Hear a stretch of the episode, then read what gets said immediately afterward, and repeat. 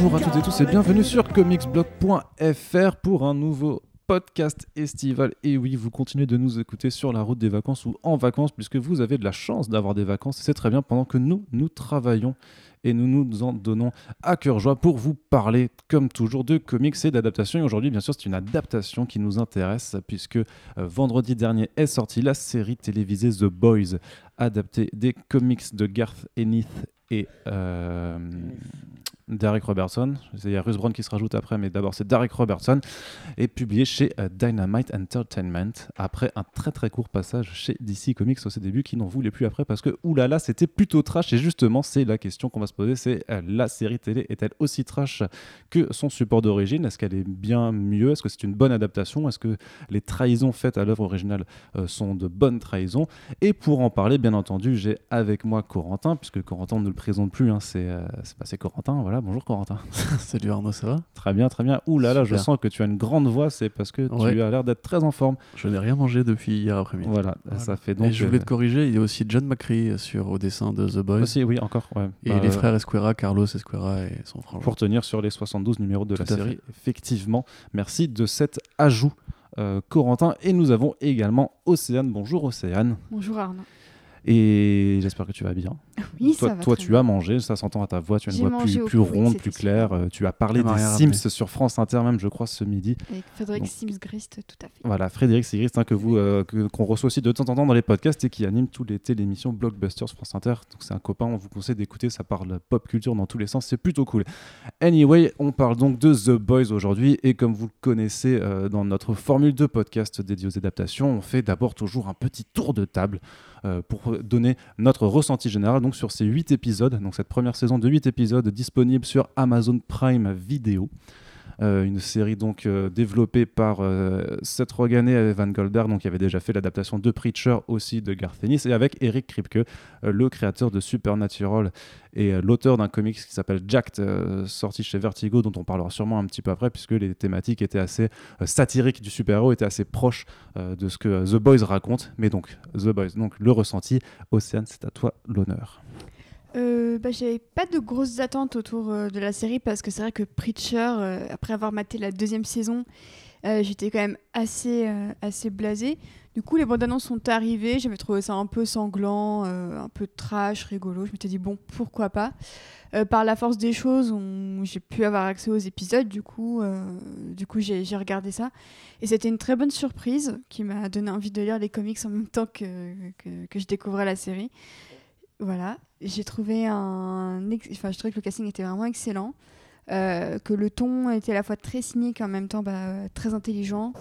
Euh, ça se contente pas juste de désinguer à tout va, mais il y a un réel propos derrière euh, bah, effectivement chaque, euh, chaque blague, comme tu le dis, Corentin, dans ta critique. Donc même si j'ai deux trois petites choses à reprocher au niveau visuel, où on sent qu'en matière de mise en scène, une fois passé le pilote, c'est un peu un mode automatique, il n'y a pas de, réelle fulgurance. Moi, j'ai globalement passé un très bon moment devant les huit épisodes. Je regrette un petit peu que sur la fin de saison, on sent que c'est un peu rushé, qu'il fallait amener des révélations pour garder les spectateurs pour, euh, pour la saison 2. Donc ça, c'est quelque chose que je regrette un petit peu. Mais globalement, j'ai vraiment passé un très très bon moment devant, euh, en plus de redécouvrir des, acteurs vraiment formidables. Donc un ressenti euh, plutôt positif. hein, si, si je te fais un résumé, je- tu me dis si je me trompe. Moi, j'ai l'impression que tu as plutôt aimé. hein, J'ai plutôt aimé. Voilà, j'ai fait de la recherche et donc euh, j'arrive à, à trouver comme ça des, des choses. hein. C'est euh, Ah, c'est la, force du métier, tu vois. T'es Euh, drôle en plus. Et Corentin, alors Corentin, malgré ta fatigue, hein, malgré ta petite voix, tu vas, tu vas aussi Oui. nous dire ce que tu as pensé de, de The Boys, sachant que toi, tu es un fan invétéré euh, du comics original, si je ne m'abuse. Tu ne t'abuses. euh, Je ne m'abuse jamais. Mais je suis, de toute façon, enfin, d'une manière très générale, je suis un, un fan invétéré De Garth Ennis. de Ennis, effectivement, euh, qui est probablement l'auteur qui a le, le moins bien vécu la fin des années 90, puisque euh, autant on se souvient de Warren Ellis et Grant Morrison qui restent des rockstars aujourd'hui, autant Garth Ennis, parce qu'il est très productif, et parce qu'il a aussi des thématiques comme celle de The Boys qui sont un peu repoussoires pour beaucoup de lecteurs qui n'aiment pas l'humour gras et, euh, les- la violence graphique ou sexuelle. Euh, du coup, il est un peu, il oublié aujourd'hui quand tu regardes par exemple sa, carrière dans les Eisner. C'est vraiment un mec que les Eisner ont mis de côté euh, très longtemps, il y, a, il très longtemps après Preacher en gros. Alors que pour moi, The Boys, c'est, j'hésiterais à dire un chef-d'œuvre puisque c'est très particulier. C'est vraiment, il faut aimer South Park, il faut aimer, ouais, les films de genre, faut aimer, faut aimer les rape jokes, tu vois. Enfin, c'est ce genre de délire un peu vraiment très bizarre, très subversif. Du coup, euh, moi j'avais vraiment des grosses attentes, puisque on l'a dit à plusieurs reprises sur Comics Blog, on attend en fait un peu toujours cette série télé qui va mettre tout le monde d'accord. Ce que Légion fait en un sens, mais Légion est quand même très très différente des comics X-Men. Et pourtant, Légion, il y a beaucoup de gens qui, qui lui trouvent quelque chose à redire parce que c'est beau, mais ça raconte pas assez euh, selon eux, tu vois. C'est Ouais, pas, la série qui a mis tout le monde On d'accord. avait parlé avec encore, Manu qu'on a vu récemment et lui il est d'accord avec nous. C'est un plaisir esthétique tel que t'as Mm. pas forcément besoin de tout comprendre. Mais euh, du coup, ouais, j'avais vraiment des grosses attentes comme j'en ai pour Watchmen. C'est une œuvre que j'aime beaucoup. Je vois effectivement les difficultés qu'il y avait à l'adapter, puisque encore une fois, euh, il faut le lire pour comprendre, mais il y a vraiment des trucs qui ne peuvent pas passer sur aucun média, même pas HBO. Enfin, personne n'aurait, euh, que ce soit les couilles ou les révérences, pour faire ça en télévision. Et puis même, il y a des trucs que t'as pas envie de voir, forcément. Il y a vraiment des trucs dégueulasses qui ne passent que par le dessin. Du coup, j'étais plutôt content de, de l'équipe technique, parce que contrairement à Océane, moi j'aime beaucoup Preacher, qui, derrière ses défauts, en fait, traduit toujours une, une réelle envie de bien faire. C'est-à-dire qu'on sent qu'ils se, se dépatouillent très mal avec euh, ce qu'ils ont entre les mains, mais il y a toujours une sincérité, il y a toujours une envie, des recherches artistiques dans les génériques, dans les décors, dans les dialogues. Euh, je pense à un épisode avec, euh, de la saison 2 avec Cassidy et l'ange, dont je ne sais pas souvenir le nom de Blanc. Façon Las Vegas Parano, qui est un épisode concept complètement Mm. taré sur la drogue et tout, et qui est vraiment génial. Du coup, je suis désolé, j'ai une voix très faible. Du coup, vraiment, j'étais très impatient de voir ça, et j'ai pas été déçu. C'est la première chose, c'est que là où il y a vraiment des trahisons euh, faites aux comics, c'est bon, bon, Océane pour en témoigner, pendant qu'on regardait, j'étais en mode genre non, ça c'est différent, non, ça c'est bien, ça c'est pas mal, etc. Je trouve quand même que euh, après l'avoir digéré, parce qu'on a mis un peu de temps pour faire la critique, on, l'avait- on a eu les épisodes dans la- en accès anticipé, mais j'ai voulu vraiment réfléchir un peu à ce que j'avais vu avant. Euh, je trouve qu'on est vraiment, du coup, ouais, comme, comme on l'avait dit plusieurs fois en podcast, Arnaud, euh, à l'aube de cette, cette série d'auteurs, en fait, qui comprend le matériel, qui comprend ce qu'il faut changer, ce qui a besoin d'être mieux fait ou fait différemment, euh, qui peut plaire à plein de publics, y compris à ceux qui sont pas juste des fans de super-héros. Parce qu'il y a aussi beaucoup ça dans les séries CW, par exemple, il y a des gens qui décident d'aimer parce que c'est des personnages qu'ils aiment bien. Là, je pense que personne connaît The Boys, en tout cas personne le connaît de fond en comble. Du coup, euh, on a vu beaucoup de, nos amis qui justement se disaient bah tiens j'ai envie de découvrir la BD après l'avoir vue, donc le, message est bien passé, le, contrat est rempli. Euh, comme Océane, oui, des défauts techniques, de mise en scène, passer l'épisode 2-3, je dirais. Mais dans l'ensemble, je suis quand même très content, malgré le ton de ma voix. Euh, je suis très content de ce que j'ai vu, j'ai très hâte de la saison 2. Déjà, et... déjà que tu dises que tu n'as pas été déçu, c'est une grande première quoi, sur Comics Blog. envie Ouais, tout à fait. Bah, je, suis- je suis désolé de constater qu'effectivement, le niveau des adaptations générales est rarement euh, à la hauteur des BD. Euh, et là encore, je trouve que la BD est meilleure, hein, puisqu'évidemment, il y a plus de place, euh, il y a plus de liberté. Mais euh, connaissant l'humour de Rogan, connaissant l'humour de Goldberg, connaissant le style de Kripke, je pense qu'on a vraiment eu le meilleur des constats artistiques. Et ça fait du bien de voir une série qui justement arrive à fédérer avec des trucs vraiment chelous, un humour vraiment bien. Et ce qu'on se disait dans le matin, c'est que c'est vraiment genre le meilleur compromis que tu peux avoir entre la parodie de super-héros et une vraie série avec de vrais trucs à dire. Et là, je pense c'est exactement ce que sont The Boys en comics. Parfait. Et toi, Arnaud? Eh bien, moi, j'ai bien aimé. C'est cool Voilà. C'est génial. J'ai Super. pas- J'ai pas plus développé, non? J'ai j'ai le même ressenti positif euh, sur vous parce que je trouve que c'est une série qui, euh, qui est agréable à regarder parce qu'elle est portée par un casting 5 étoiles, je trouve. Enfin, il y a, je trouve qu'il y a personne qui dénote plus que ça. Ils sont, il y a personne qui surjoue. Ils sont, ils sont très bons. Je trouve que euh, Monsieur Homelander est incroyable. Anthony Starr. Voilà, Tony Stark, donc il est, il est vraiment incroyable dans, dans ce rôle de. euh, Il il vient d'où, Anthony Starr? Il y a de la série Banshee. Ah ouais, c'est vrai Ok, d'accord, excuse-moi, pardon. Oui, donc euh, qui vient de la série Banshee que j'ai toujours pas regardé d'ailleurs. Sinon j'aurais été sur. Bah, je sais, je sais, mais bon, ça fait partie de ces séries que je dois regarder, que je regarderai quand je serai au chômage. Et euh, ouais, donc euh, non, dans ce. Donc bientôt. Euh, très bien, très très bientôt. Vous, vous le savez. Ah, c'est pour ça, les cheveux, tu te prépares, tu t'entraînes Voilà, exactement. Ok, d'accord. Et euh, ouais, donc un Superman euh, complètement, euh, complètement taré, complètement psychotique, et, mais qui arrive vraiment à, faire rire parfois et à être vraiment glaçant à, d'autres moments. Je trouve que les, bah, toutes ces parodies de super-héros qu'on connaît très bien, donc The Seven, cette, cette fausse Justice League, je trouve qu'ils ont, ils ont, ils ont vraiment trouvé les, bonnes personnes pour le faire. Je trouve qu'ils ont bien réussi à adapter même les personnages par rapport à leur. Alors moi, j'ai pas lu les 72 numéros encore, j'ai quand même, mais je rattrape, euh, je rattrape les comics aussi en même temps, comme, comme toi, Océane. Parce que The Boys, on en parlait déjà il y a mille ans euh, sur DC Planet, et je disais, faut que je lise, faut que je lise. Mais bon, voilà, il fallait un, un prétexte pour le faire. Bon, donc ouais, je trouve effectivement que c'est euh, moins trash ou moins, moins ultra violent. Il y a vraiment certains passages effectivement dans la BD qui, qui ne passeraient très très peu, à, surtout en 2019, je pense, euh, pour, pour, pour certaines choses. quoi. Mais euh, comme tu dis, c'est une BD qui arrive à, à garder l'essence, en fait, vraiment juste l'âme en fait de, de la BD et ce que ça doit, ce que ça, ce dont ça parle par rapport aux super héros et notamment tout le discours sur le fait que les super-héros, enfin cette vision du monde où les super-héros sont, euh, sont euh, Enfin, vraiment, ouais, des images de marque en fait qui servent juste à vendre des produits, mais sauf que derrière la vitrine, bah, effectivement, tu as, bah, des sales types et des, gens, des gens et des sales meufs aussi, du coup, des, des- des gens qui sont très peu recommandables. Et ça, voilà, c'est très, très lucide en fait sur, euh, sur l'entertainment, sur les grosses corporations, sur l'image, sur la télé, enfin sur les dérives de la société dans, dans le divertissement. Et du coup, c'est, euh, bah, ça, ça reste titre ultra pertinent pour un titre qui était quand même publié il y a, il y a une quinzaine d'années. C'était en 2002 à 2006, Ouais, un truc de comme ça. 2005 à 2012. 2005-2012, pardon. Euh, donc, euh, qui était pas en avance. Enfin, je sais pas si à l'époque c'était en- censé être en avance sur son temps, mais je trouve que la façon dont euh, Rogan Kripke et tout ça ont adapté fait que c'est un propos qui est vraiment très actuel. Et, euh, et voilà. Puis après, bon, moi, sur la, sur la technique, je suis jamais aussi regardant que vous, donc euh, j'ai vraiment, j'ai vraiment été content de ce que j'ai vu. Je crois effectivement que euh, sur la deuxième moitié de la saison, ça baisse un peu de rythme. Et j'étais un peu surpris du cliffhanger, très, très sincèrement, parce que je sais pas en fait si, euh, s'il y a ce genre de bail dans la, dans la, dans la BD aussi. On va pas gâcher à ceux qui voudraient découvrir. euh, Effectivement, on, on en parlera en off, du coup tu, tu, tu m'expliqueras. Mais donc voilà, non, franchement, ça faisait très longtemps, d'un point de vue personnel, que je regardais une série pour le taf en y prenant un vrai plaisir. Et, euh, et sans mettre en accéléré forcément, tu vois, sans avoir envie de, de- de passer en accéléré. Contrairement à vois. Punisher, du coup. Contrairement à ouais, bah, même Punisher, à la fin, moi je, je faisais de l'accéléré aussi, effectivement, c'était un peu dommage. Mais il y, y a un truc que tu dis que je trouve très vrai, euh, c'est par rapport au côté euh, le casting et ce que tu disais aussi. Et en fait, que la série change de bien, je trouve, c'est que par exemple, tu prends le personnage de Queen Maeve, donc qui en comics est la Wonder Woman alcoolique, très désabusée.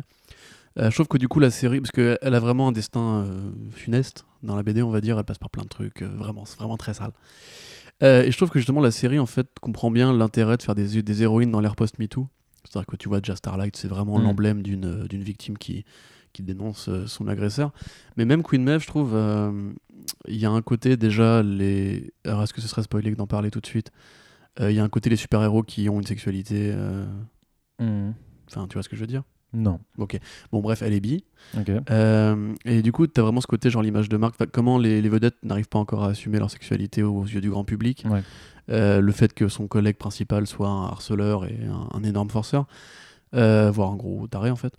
Mais même, je trouve qu'en fait, cette Queen Maeve là, enfin, le Dominique McElligott qui joue ce personnage, enfin, je la trouve vraiment plus euh, Wonder Woman que Gal Gadot en fait. Mhm. Alors, je sais que je vais énerver des gens en disant ça et je suis désolé, les gars, mais Je suis d'accord avec Corentin.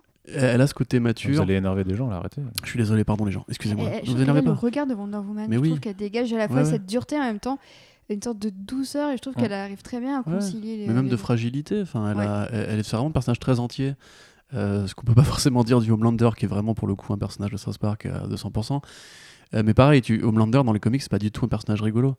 Euh, pas du tout. Vraiment, il y, a- quasiment pas de gags sur lui, à part justement des gags sur le côté. euh, c'est un gars qui s'assume pas, etc. Enfin, il y a plein de trucs bizarres dans ce, dans ce style-là, mais dans le truc, je trouve qu'Anthony Starr est vraiment exceptionnel, parce que à chaque fois que tu te dis qu'il va surjouer, et que tu sais, tu te dis, ah, t'es un peu au bord, là, attends, tu, tu, tu cabotines un peu mon con quand même, euh, reste bien.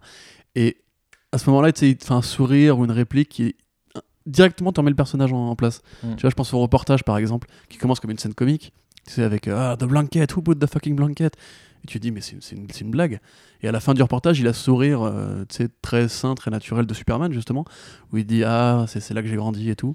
Il, Ouais, quand il là, doit il dit coupé. euh, l'histoire, ouais. Exactement, et là il dit coupé, et d'un coup il devient hyper froid, hyper glaçant, et je trouve que c'est vraiment. J'aime beaucoup moi ce personnage dans Banshee, mais dans Banshee, il joue justement un personnage à la Prison Break, tu vois. Mm. C'est un beau mec, euh, très, très viril, très, très fort, très justicier dans l'âme.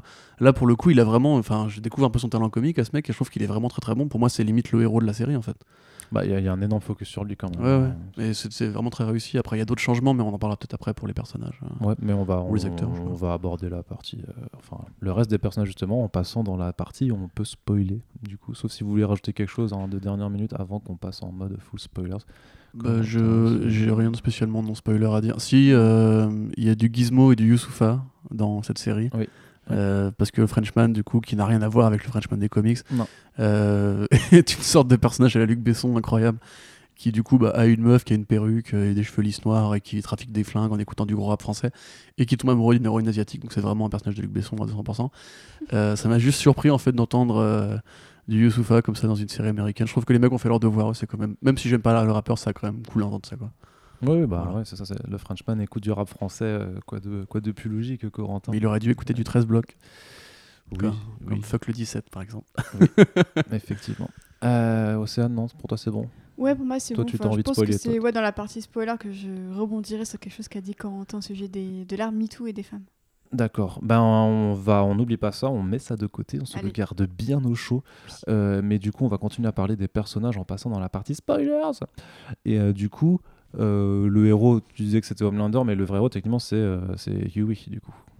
Oui. Donc euh, euh, joué par le fils de, c'est donc c'est Jack Quaid. Quaid. Jack Quaid, c'est le, Le fils de Dennis Quaid. Dennis Tout à Quaid, fait, et Qui ressemble Cœur de Dragon, qui était incroyable. Et qui ressemble beaucoup à Bill Hader, et c'est très déstabilisant, parce qu'une fois que tu le vois, tu vois plus que ça. Euh, D'ailleurs, Maté Barry sur HBO, c'est mortel. Et donc euh, Huey qui n'est pas écossais. Et qui n'est pas écossais, non. C'est en fait Première là que, trahison de la série. que je voulais t'interrompre juste deux secondes, parce que euh, je pense qu'il aurait été intéressant de faire un point sur Garth Ennis en général, mais on en parlera plus tard.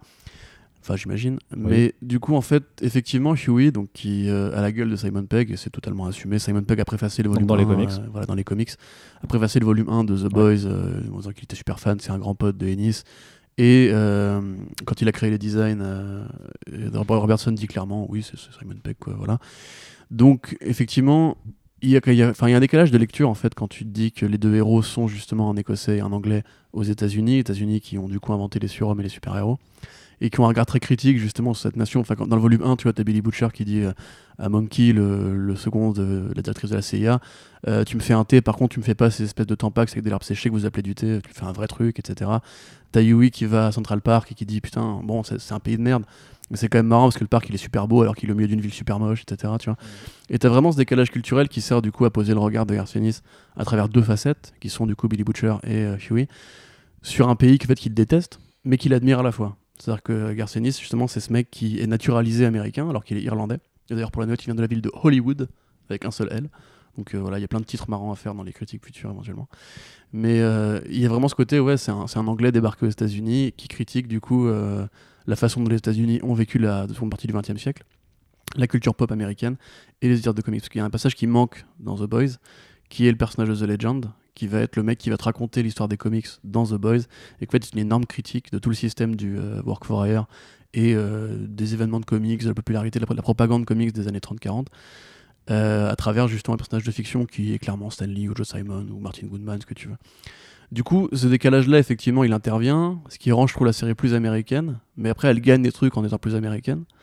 Et euh, concernant Jack Quaid lui-même, bah, je trouve qu'il. Bon, c'est pas le héros qui me transporte le plus dans la série. Euh, il fait le taf, hein, euh, très clairement. Il y a même des, des- belles formes de narration euh, sous-textuelle qui ressemblent beaucoup à Fargo. Je, pensais à une scène où, quand il, quand il va tuer Tran- Translucent, qui était un poster sur le mur qui a écrit Keep Your Hands Clean, qui me fait beaucoup penser à la façon dont Noah Hawley dans Fargo utilisait le poster What if they're wrong and you're right, ou un poisson rouge regarde plein de poissons jaunes. C'est Martin Freeman qui joue ce personnage-là, du coup. Et c'est genre de petite narration un peu bien foutue. Euh, il est marrant quand il faut être marrant, mais je trouve qu'il lui manque vraiment ce côté sincère et innocent à la Huey. Je trouve que limite, en fait, Quaid joue presque une sorte de manipulateur euh, sans le vouloir, tu vois. Et ce qui fait que du coup, c'est pas mon héros préféré. Après, il joue très bien, il n'y a pas de, y a pas de souci là-dessus. Océane, tu as été charmé par Quaid Mm, Non, enfin- enfin, il joue bien, mais comme le dit Corentin, je trouve qu'il paraît un peu fade en comparaison du reste de The Boys et en comparaison de, des, des Seven. Ok. Fade, c'est dur ça mais quand même comme bah, fade, mais en, mais en soi, voilà, il- je trouve qu'il il fait quand même le taf, il fait, le, il fait la, quand même la connexion entre les Boys, les Seven et le public. Faut pas oublier que c'est avec lui que la série s'ouvre. C'est avec le meurtre de sa, de sa copine qui a été envoyée sauvagement dans un réfrigérateur que la série commence. Donc euh, je trouve qu'il je trouve que il, il introduit bien les choses. Il est pas non plus, il est pas chiant quoi. C'est pas un héros qui est chiant et que tu vois chaque scène tu soupires. Non, tu, tu suis ce qu'il fait, mais c'est vrai que euh, tu suis ça avec. Moi j'avais suivi ça en me disant bon, j'aimerais bien qu'on retourne voir les Seven quoi. C'est un peu ça mon, mon entre guillemets, problème, c'est que justement tu veux retourner voir les Seven ou le reste de The Boys, mais c'est pas pour euh, c'est pas pour lui que tu vas te poser devant la série quoi. C'est pas Mm. Homelander ou c'est pas Stargirl quoi. Euh, Starlight. Il y, a- y un truc qu'il faut dire, c'est que la, la première saison va très vite. Alors c'est une qualité, puisque du coup, il n'y a pas le problème de lenteur euh, Mm. Propre aux séries Netflix, par exemple. Ou, enfin, aux séries Ou CW aussi. sur Il y a plein de séries qui ont leurs un ventre 23 mou, épisodes voilà. c'est sûr. que- bon. Euh, mais du coup, en fait, elle va super vite et ce que je dis dans la review, c'est justement elle fait des espèces d'allers-retours désordonnés entre les différents moments des comics qui interviennent plus tard. Comme Mm. par exemple le moment Believe, l'espèce de fête chrétienne euh, qui, qui se tape euh, dans l'épisode 5-6, je crois. Mhm. Ça, c'est un truc qui intervient vraiment super, super, super tard dans le comics. Et euh, pareil pour la révélation de la relation entre Annie et, et Huey. C'est un truc qui normalement intervient beaucoup plus tard et qui est vraiment une sorte de point névralgique au moment où Billy Butcher va commencer à, à déconner en fait. Euh, et du coup, je trouve que Huey, en fait, qui normalement est censé le mec qui, qui t'introduit dans ce monde-là, du coup, bah, comme ça va vite et qu'on veut vite, vite te présenter ce personnage-là et ce monde-là, et même on montre très vite les coulisses des, euh, des Seven, carrément, qui, leur- qui reviennent beaucoup plus tard aussi. On, on les voit au début, puis après il y a deux arcs de transition, on les voit quasiment pas. Ouais. Euh, du coup, fait qu'effectivement, le, Seven- enfin, les Seven, la mythologie des Seven reste plus intéressante à explorer que le passage de Usugi, qui effectivement est juste un mec qui veut venger sa gonzesse. Qui se retrouve embarqué. Voilà, euh, embarqué dans un truc, c'est scénario classique que tu as déjà vu dix fois. Et effectivement, sans la saveur justement de découvrir la relation entre lui et Annie, ou même de voir comment est-ce que lui il prend très vite le pli en fait. C'est-à-dire que l'épisode 1, euh, c'est un mec qui travaille dans une réparation de, de téléviseur, l'épisode 2, c'est un tueur. Ça va super vite. Ouais. Et QI, par exemple, ne, ne tue quasiment jamais personne consciemment dans les comics The Boys. Quand Ouais. il le fait, c'est par accident. Casse des gueules, ouais. Ouais, mais il tue jamais par tu vois, il, il refuse en fait le côté euh, violent de Butcher. Ouais. Alors que là, genre, il s'y fait très vite. Et après, il dit plus tard qu'il est pas trop chaud pour recommencer. À côté de ça, il tombe amoureux d'Annie. On a l'impression de les voir que 3-4 fois ensemble. Donc il y a quand même un problème, tu vois, de, choix des scènes qui sont montrées. Euh, la structure euh, vertébrale est là quand même, mais voilà, je sais pas ce que t'en penses, Arnaud. Oui, mais après, ça reste des épisodes d'une heure quand même, donc ils ont quand même pas mal de choses à développer, mais euh, je pense que c'est mieux, qui- qui- qui- quitte à faire un choix, si on, doit choisir, que à la limite des choses aillent plus vite pour que bah, se passe des trucs et que tu aies quelque chose à raconter, plutôt qu'on se tape. Tu- parlais des séries Netflix, mais parfois des épisodes avec euh, plein de parlottes qui, qui font jamais avancer les intrigues et où, tu t'ennuies- sec, pardon. Et euh, par rapport à Kiwi, bah, moi je le trouve très, très sympathique, mais c'est vrai qu'il y a ce côté. euh, je me fais embarquer, je vais très vite là-dedans. Alors qu'à l'inverse, tu vois, je trouve qu'il y a d'autres membres de, justement de The Boys qui ont, qui ont moins d'exposition ou, ou même dans la formation de l'équipe, en fait, c'est un peu bizarre par rapport à notamment ce que le comics te présente où bah, les boys sont déjà formés. La relation entre Frenchman et, euh, et euh, The Woman, euh, The Female, euh, elle est déjà euh, établie depuis, depuis longtemps, alors que là, tu as, une forme de découverte, donc c'est quelques petits... Moi, j'aurais bien aimé que toute l'équipe, en fait, j'étais très surpris que, par exemple, que, donc, euh, que la fille euh, qui est jouée par euh, Karen Fukuhara, euh, donc Katana dans Suicide Squad n'apparaissent qu'au quatrième je crois quatrième ou cinquième épisode tu vois c'est c'est vraiment assez, assez tard donc non Denis West c'était plutôt cool et puis je- par contre j'apprécie vraiment la, la portée méta en fait d'a- d'avoir ramené son père du coup qui est joué par Simon Pegg dedans même si effectivement ça- cette Mhm. relation n'est alors qui- elle, est plus tard dans les comics peut-être ou, Non, non, il elle intervient pas du tout. voilà, Il Enfin, Hui, on parle jamais de son père, on s'en fout. Ouais. Mais Donc pareil, ça, ça, le- c'est vraiment très très très chouette qu'il qu'il l'ait rajouté Ouais, ouais, carrément, mais tu sais, euh, c'est comme le gimmick des t-shirts de, de groupe de rock, tu vois, Mm. c'est un truc qui a pas du tout dans les comics. Euh, Dans les comics, pareil, Butcher n'a pas de. C'est n'y ce gimmick de la chemise à la Parker Lewis, tu vois. Ouais, ouais. Là, c'est genre, non, non, il est toujours en noir, noir, parce que c'est un, une, une allégorie du néo-fascisme révolutionnaire, quoi. Mm. Du coup, euh, ouais, ça c'est pareil, c'est un petit détail marrant, tu vois. Il a les t-shirts des Ramones, euh, il a Van Halen aussi, euh, Billy Joel, tu vois, enfin, C'est. Hein? C'est DC, je crois aussi. Ouais, CDC, effectivement. Donc, tu vois, les... ils ont nourri les personnages, et c'est ça qui est cool, que- c'est comme euh, Frenchman qui écoute du Beaumaillet, tu vois. Enfin, c'est, c'est cool. Euh, après, ouais, tu vois, Mother's Milk, par exemple. Mais, tu vois, il y, a des- il y a des détails qui, par exemple, sont un peu chiants. Comme, Mother's euh, Milk le fait qu'il ait une famille je sais pas enfin Voilà, euh, Mother's Milk, par exemple, euh, il tire son nom d'un truc très précis, tu vois. Et le fait est qu'en fait, dans les- la série The Boys, les héros sont pas dopés au, au, euh, au vie, enfin, voilà, vie, au- au compound vie au ouais. de vie, ouais. Du coup, il y a des trucs que tu peux pas trop expliquer, genre euh, dans Female, si en l'occurrence. Mais ils ont essayé de tweaker un peu ça, tu vois. Genre The Female, c'est une allégorie justement de la manipulation des terroristes, etc. C'est euh, 9-11 was an inside job, etc. Enfin, c'est la, para- la paranoïa des États-Unis qui voient des complotistes partout. Euh, du coup, c'est pas dégueu, je trouve. Mais après, enfin, oui, Jack Quaid, moi j'ai rien de spécial à dire dessus. Il est sympa, sans plus. euh, voilà. alors Carl Urban alors du coup Karl Urban, il défonce. Ah, Ouais. il défonce. Ah, il est génial. C'est, je, je, je suis un mec qui, qui suis fan en fait de le Urban. en plus, je trouve, enfin, au début, je reconnaissais même pas sa tête par rapport à ses dernières prestations, genre dans Thor ou je sais pas quoi, tu vois, mais euh, je trouve qu'il. A- Ah oui, c'est vrai qu'il est dans Thor. Ah ouais, Ragnarok. il, fait ce, il fait ce soldat un peu con-con, quoi, euh, je sais plus comment il s'appelle, qui se fait. Qui se fait euh, Ouais, ah putain, merde, j'ai pas, j'ai pas retrouvé le nom. Et euh, ouais, je trouve, enfin, je le trouve Pas méconnaissable. sûr, hein. j'ai un truc du genre. Ouais, Serge, exactement. Et je le trouve vraiment méconnaissable, mais, mais dans le bon sens du truc, du coup. euh, vraiment, il a, ouais, il a sa, sa- son accent, son, sa façon de parler, sa, sa gestuelle, son petit sourire en coin. C'est... Non, non, mais il, a- il, est- il a un charme fou, quoi, c'est incroyable. Ah, mais on sent qu'il on sent qu'il kiffe être là à chaque instant de, de la série. Qu'enfin, il, a le lead dans une série et on sent qu'il il a conscience de la responsabilité qu'il a. et que bah, il s'éclate euh, qu'il s'éclate à fond et moi pareil j'avais un peu peur qu'il surjoue parce que je trouve que par moment ça vire dans le surjeu mais au final en fait tu te dis que ça fait partie de la personnalité de Billy Butcher de, de surjouer à fond et de d'être dans le, le sur sur sur sur sur à chaque instant parce que bah sa vie c'est c'est du grand n'importe quoi en fait. Donc en soi il peut surjouer parce qu'avec tout ce qu'il a vécu c'est limite euh, logique pour lui de, de surjouer même ses émotions les plus basiques en fait. Mais je suis grave d'accord, mais enfin, à la fois, tu vois, c'est un bon butcher parce que justement, il a euh, ce swag euh, naturel de l'anglais grande gueule. À la fois, je trouve qu'en fait, il me ferait presque plus penser à un autre personnage de Garcinis qui s'appelle Hitman, euh, qui est un tueur, un tueur à gages irlandais, euh, voilà, comme Garcinis, qui a un, un peu le même genre de, de- de délire, c'est de toujours parler avec, de- avec un jargon euh, très local au Royaume-Uni et toujours être un peu le, le côté grande gueule, provocateur et tout. Parce que Butcher est quand même plus sage, tu vois, dans le comics. Il est plus, plus froid, plus renfermé, plus, plus psychopathe, moins exubérant. Et pareil, tu vois, les- le coup des chemises, c'est, un- c'est, c'est une connerie à la Constantine, tu vois. Mm. Mais du coup, il a ce côté de enfin le, le moi j'aime beaucoup Carl Urban en fait de base, mais c'est vrai que c'est pas le meilleur des acteurs, on peut se le dire, tu vois, il a un, il a un côté un peu bonne bouille, euh, un peu concon que tu places en, en roue de secours dans une grosse licence, tu vois, il a fait les Star Trek, il a fait les Lord of the Rings et tout. Il était bien dans Dread quand même. Il était grave, il était grave bien Andred. Mais c'est ce que disait Garcenis, tu vois, on a- je crois que c'était Sci-Fi Wire qui l'avait interviewé, il lui avait dit euh, vous avez vu les épisodes, il a fait oui. Qu'est-ce que vous aimez dans les épisodes? Il avait dit Carl Urban. C'est euh, Billy Butcher, c'est mon personnage préféré. Carl Urban, il le joue à la perfection. Et vraiment, il a ce côté, tu sais, c'est le personnage de Ennis type. C'est une grande gueule, un peu maladroit, euh, c'est très violent, euh, qui a son, son jargon, son, ar- enfin, tu sais, son, son accent. Mais du coup, bon, pour l'anecdote, on a vu les épisodes en accent anticipé, sans sous-titres. Il y a vraiment des fois où il faut vraiment plier l'oreille pour comprendre ce qu'il dit parce que alors honnêtement euh, Billy Butcher et Frenchman sans sous-titres Ouais, c'est pas, pas évident. ouais. C'est- chaud.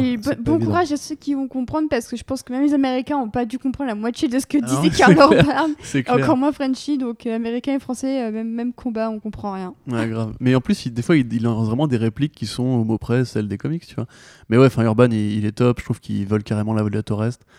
Euh, tout en ayant justement ce côté euh, straight out, out of the comics, tu vois. C'est vraiment le mec que tu peux imaginer que dans une BD. Il, a, il est trop entier et tout. euh. Puis ouais, non, il est top. Juste, euh, voilà, il manque le petit chien.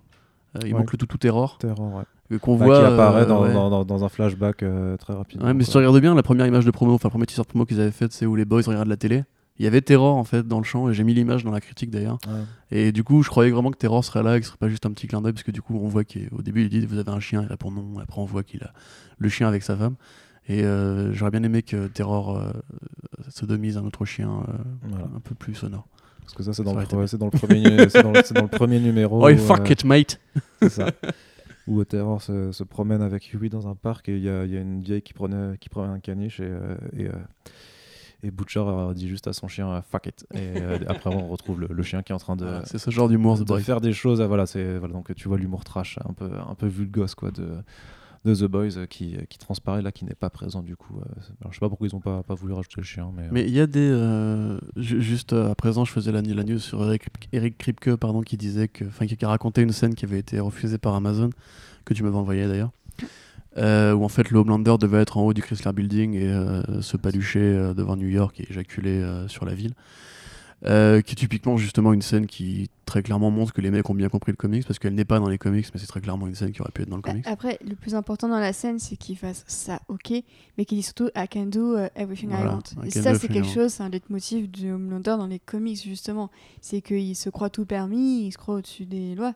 Et là en Ouais, l'occurrence c'est ce que cette scène qui a été coupée qui devait être à la- dans le deuxième épisode effectivement comme tu me le disais hier Corentin ça aurait peut-être été un petit peu trop vite pour le personnage Bah du coup ouais parce que le Homelander il a un arc, un arc de fond qui consiste en gros à s'affranchir un peu de la corporation parce que il y a un côté euh, tout le long t'as un côté genre est-ce que Butcher est pas paranoïaque à, comme ça à défourailler des super-héros en la chaîne? Est-ce que vraiment il y a vraiment un danger? Parce que bah, après tout c'est Ah, des tu vois, la réponse a été donnée euh, dès le premier épisode. Quoi. Entre l'autre qui expose sa copine et, et, et, euh, The Deep qui sort sa queue. Oui, oui. euh, puis à The Homelander à la fin aussi Oui, non, mais qui ça, bute un avion ouais, Si- ouais, non mais tu vois je, si je peux entre guillemets vulgariser le truc c'est limite normal en fait ce genre de choses euh, dans le monde moderne tu vois. C'est des, c'est des allégories et tout ça. Mais en fait ils font rien qu'un su- qu'un super héros ne ferait tu vois ce que je veux dire? Enfin les mecs qui agressent une femme une jeune femme dans un milieu masculin c'est un truc qui existe dans le monde réel aussi. Euh, typiquement euh, merde. Bah tu vois il y a aussi des flics qui poussent des mecs dans la dans la Loire et euh, tu vois enfin ça existe aussi quoi. Mm, mm. bonjour, bonjour à vous IGPN. Mais du coup là en fait, le propos de The Boys va être du coup de montrer que oui, il y a un danger avec le Homelander, que oui, c'est vraiment un surhomme fasciste qui du coup peut écraser l'être humain d'un revers de main et qui va le faire. Et c'est là qu'intervient la scène de l'avion justement, Incroyable. qui est euh, ouais, qui est incroyable. Tu l'as du coup, tu l'as lu euh, Enfin, je suis pas encore assez loin. Voilà, Je suis bah, pas dans, les BD, du coup, c'est une, pa- une parabole sur le 11 septembre. Parce que du coup, les super-héros détournent l'avion, enfin détournent l'avion, euh, empêchent l'avion de s'écraser dans les tours jumelles, mais il va s'éclater sur le Brooklyn Bridge. Euh, et là, du coup, effectivement, t'as vraiment le même effet en fait, c'est-à-dire que c'est super dégueulasse. Euh, T'as vraiment un côté, genre, ces, ces, ces mecs qui sont increvables et qui, du coup, bah, pour qui la vie n'est rien. Mais il rajoute un, un détail qui était pas dans le comic, c'est les gamins en fait, c'est les Mhm. gamines. Tu vois, quand justement Dominique McKelly, enfin, euh, Queen Maeve euh, dit, bah, au moins sauf celle-ci, et l'autre il répond, bah, mais elles ont vu nos gueules, elles ont vu ce qui s'est passé, pas de témoins, t'es Mhm. petite malade. Et il rajoute, du coup, juste pareil, le, le côté euh, t'es très, très Trumpien de manipuler les faits pour euh, faire de ça une victoire pour les États-Unis dans un grand plan machiavélique Après, et tout. ouais, ouais, ouais. Et ça, pour le coup, c'est vraiment bien trouvé. Mais je sens que toute l'écriture du Homelander est vraiment bien trouvée. Il a un arc qui est très bien écrit, très bien décrit. Et même sa rébellion de fin de saison est vraiment bien foutue. Quoi. Ouais, non, ça, je pense que c'est vraiment. Bah, c'est celui qui, que tu disais avant, c'est un peu lui le vrai héros de la série, si, si on peut dire, quoi. Parce que justement, il y a, y a un soin qui est apporté à son, à son écriture, puis comme dit l'acteur Anthony Starr, est, il, Il est bien. Non, non, mais il est, Ouais. il est ouf, je le connaissais pas du tout, et franchement, ouais, son, son rictus euh, est ouais, glaçant, et la scène de l'avion, elle est, elle est euh, d'une froideur, quoi. C'est. euh, Mais t'as même limite des scènes où t'as l'impression qu'ils ont pris Anthony Starr. Tu vois, quand, quand tu vois de profil, il a vraiment la mâchoire carrée, le Ouais. regard bleu à la, à la Henry Cavill, tu vois. ouais, ouais. Et ils lui ont, enfin la coupe de cheveux, c'est c'est comme Nuke dans euh, Jessica Jones, tu vois, c'est clairement un hommage, enfin un hommage, une parodie de les, des cheveux de Captain America dans les Marvel Studios, tu vois. Ouais. Et ça fonctionne, mais tu sais, a même des, des petites idées à la con, genre t'as un moment donné quand il va voir Stillwell, il a son, le bouton de son plastron qui est baissé, du coup tu vois Ouais. un peu euh, sous l'uniforme militaire, ça fait une sorte de, de blason de Superman, quoi, Mm. involontaire, tu vois, c'est le genre de petits détails à la con qui participent d'un truc qui est bien foutu. euh. Et pareil, du coup, tu vois euh, euh, ça, son enfance, que tu vois quasiment, enfin si tu vas la voir un peu dans les comics, mais voilà, enfin, qui est très différent dans les comics, on va pas trop le détailler. Mais euh, du coup, pareil, tu tu vois que vraiment, il a, en fait, tu sais, il a un côté, genre, il a un background qui est vraiment très recherché. Et tous les personnages, en fait, ont un background assez bien, assez bien foutu. Même tu vois A-Train, tu connais rien d'A-Train dans les comics, c'est juste un violeur. C'est juste le mec qui euh, va après réessayer d'agresser Starlight parce que c'est juste un petit con de merde euh, et que clairement euh, Jack Garfield n'aime pas le Flash quoi.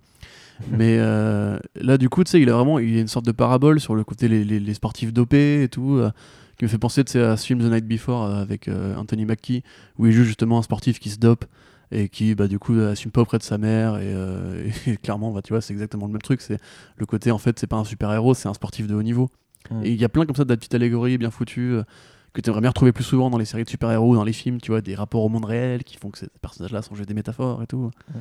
et qui arrivent pas si souvent en fait. Est-ce qu'on se retrouve un petit peu avec euh, The Deep, du coup Si tu veux faire Alors, un The- point. The- euh. The Deep, ça a été ma plus grosse.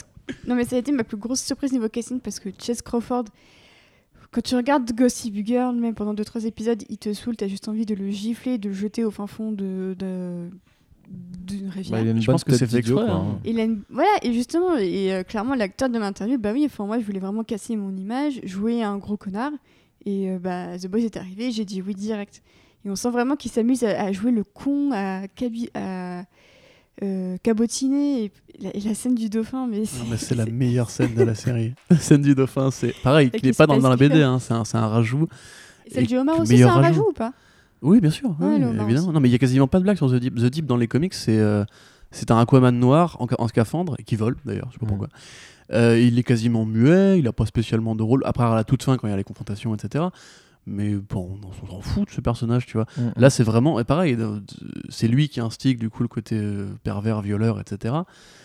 Mais paradoxalement, la série, tout en sautant de lui très régulièrement et en répétant les blagues que Robot Chicken fait depuis 10 ans, va lui donner un côté très humain en fait.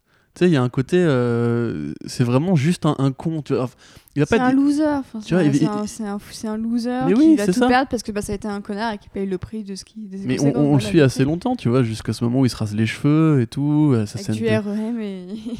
c'est génial. C'est Deeper, le, le- son- sa biographie de Deeper. Mais t'as aussi ce côté, ouais, tu vois, où, entre guillemets, ils, ve- ils veulent pas grand, enfin, soit euh, noircir, soit grandir les vrais responsables de- d'agressions sexuelles. En fait, c'est vraiment un abruti. Et tu vas le suivre et comprendre que c'est un abruti et qu'en fait, même lui, Enfin, tu vois, il, il a rien, quoi. Enfin, c'est. Je pense qu'à la fin, il comprend parce que pour moi, le fait qu'il se rase, ça signifie qu'il veut aller vivre dans la mer. Ouais, Puis il y a cette scène avec ses, avec ses branchies. euh, Ah, cette scène avec ses branchies qui est dégueulasse. Ah, Techniquement, c'est un payback que lui met la meuf par rapport à ce qu'il a fait. Quoi. Bah moi, c'est c'est- moi, c'est ce que j'ai compris en fait. Pour moi, c'est Bah elle est au courant de ce qu'il a fait et elle lui fait Oui. ressentir, bah voilà, parce qu'il lui dit non, stop, arrête machin. Il fait bah vas-y, je continue quand même. Tu vois, enfin, à mon avis, c'est. Oui, ah oui, mais c'est pour ça. moi, j'ai- moi, moi, j'ai vécu ça ouais, comme une vengeance de la part de la meuf qui lui fait subir ce que ce que ce qu'il a fait subir à l'intérieur Ouais, de lui alors qu'il veut Bah, pas. j'ai plus pris ça comme une sorte de, de vengeance karmique involontaire, tu vois. Genre, je- j'ai l'impression Ouais. que tu veux que la meuf était juste. euh, voulait se taper un pervers et du coup, elle lui fait une perversion et il comprend qu'en fait, c'est pas, c'est pas agréable, tu vois. D'accord, ouais. de se faire euh, pervériser. Ok. Et du coup, tu voulais Mais parler de. il y a plein- d'interprétations euh, pour le personnage de, de, de Deep et du coup, euh, après, je trouve que euh, il verse un peu trop parfois dans la farce. Et genre même sur la fin, bon, la scène du dauphin, il y a mourir de rire. Après, celle du homard, tu te dis, bon, ok, t'as compris la première fois qu'il a voulu sauver un animal et que ça va très mal se terminer. Je trouvais que sur la fin, ils étaient un petit peu avides, donc j- Mm. j'espère que le dernier épisode, où vraiment il est au bout du bout, il... ça va annoncer de... des choses intéressantes pour lui en saison 2. Mais c'est vrai qu'il est rigolo. Euh, mais euh, même je trouve que par rapport à, à ce qui se passe avec Starlight, c'est pas, c'est pas assez bien exploité. J'aurais aimé un peu plus euh, de, de choses de ce côté-là. Mais sachant que du coup, euh, encore une fois, je suis désolé, je reviens, je reviens constamment aux comics, mais dans les comics, c'est tous des pervers. hein. Mm. C'est-à-dire que le Homelander, euh, pour vous donner une idée, dans Là, la. si on repart juste de l'agression de Starlight, techniquement, c'est. Le Homelander participe. Voilà, ils sont Voilà, trois. il y a A-Train et, A-Train euh, The Deep aussi, je crois. Ouais, non, non, pas Mm. The Deep. Black Noir. C'est Black Noir alors?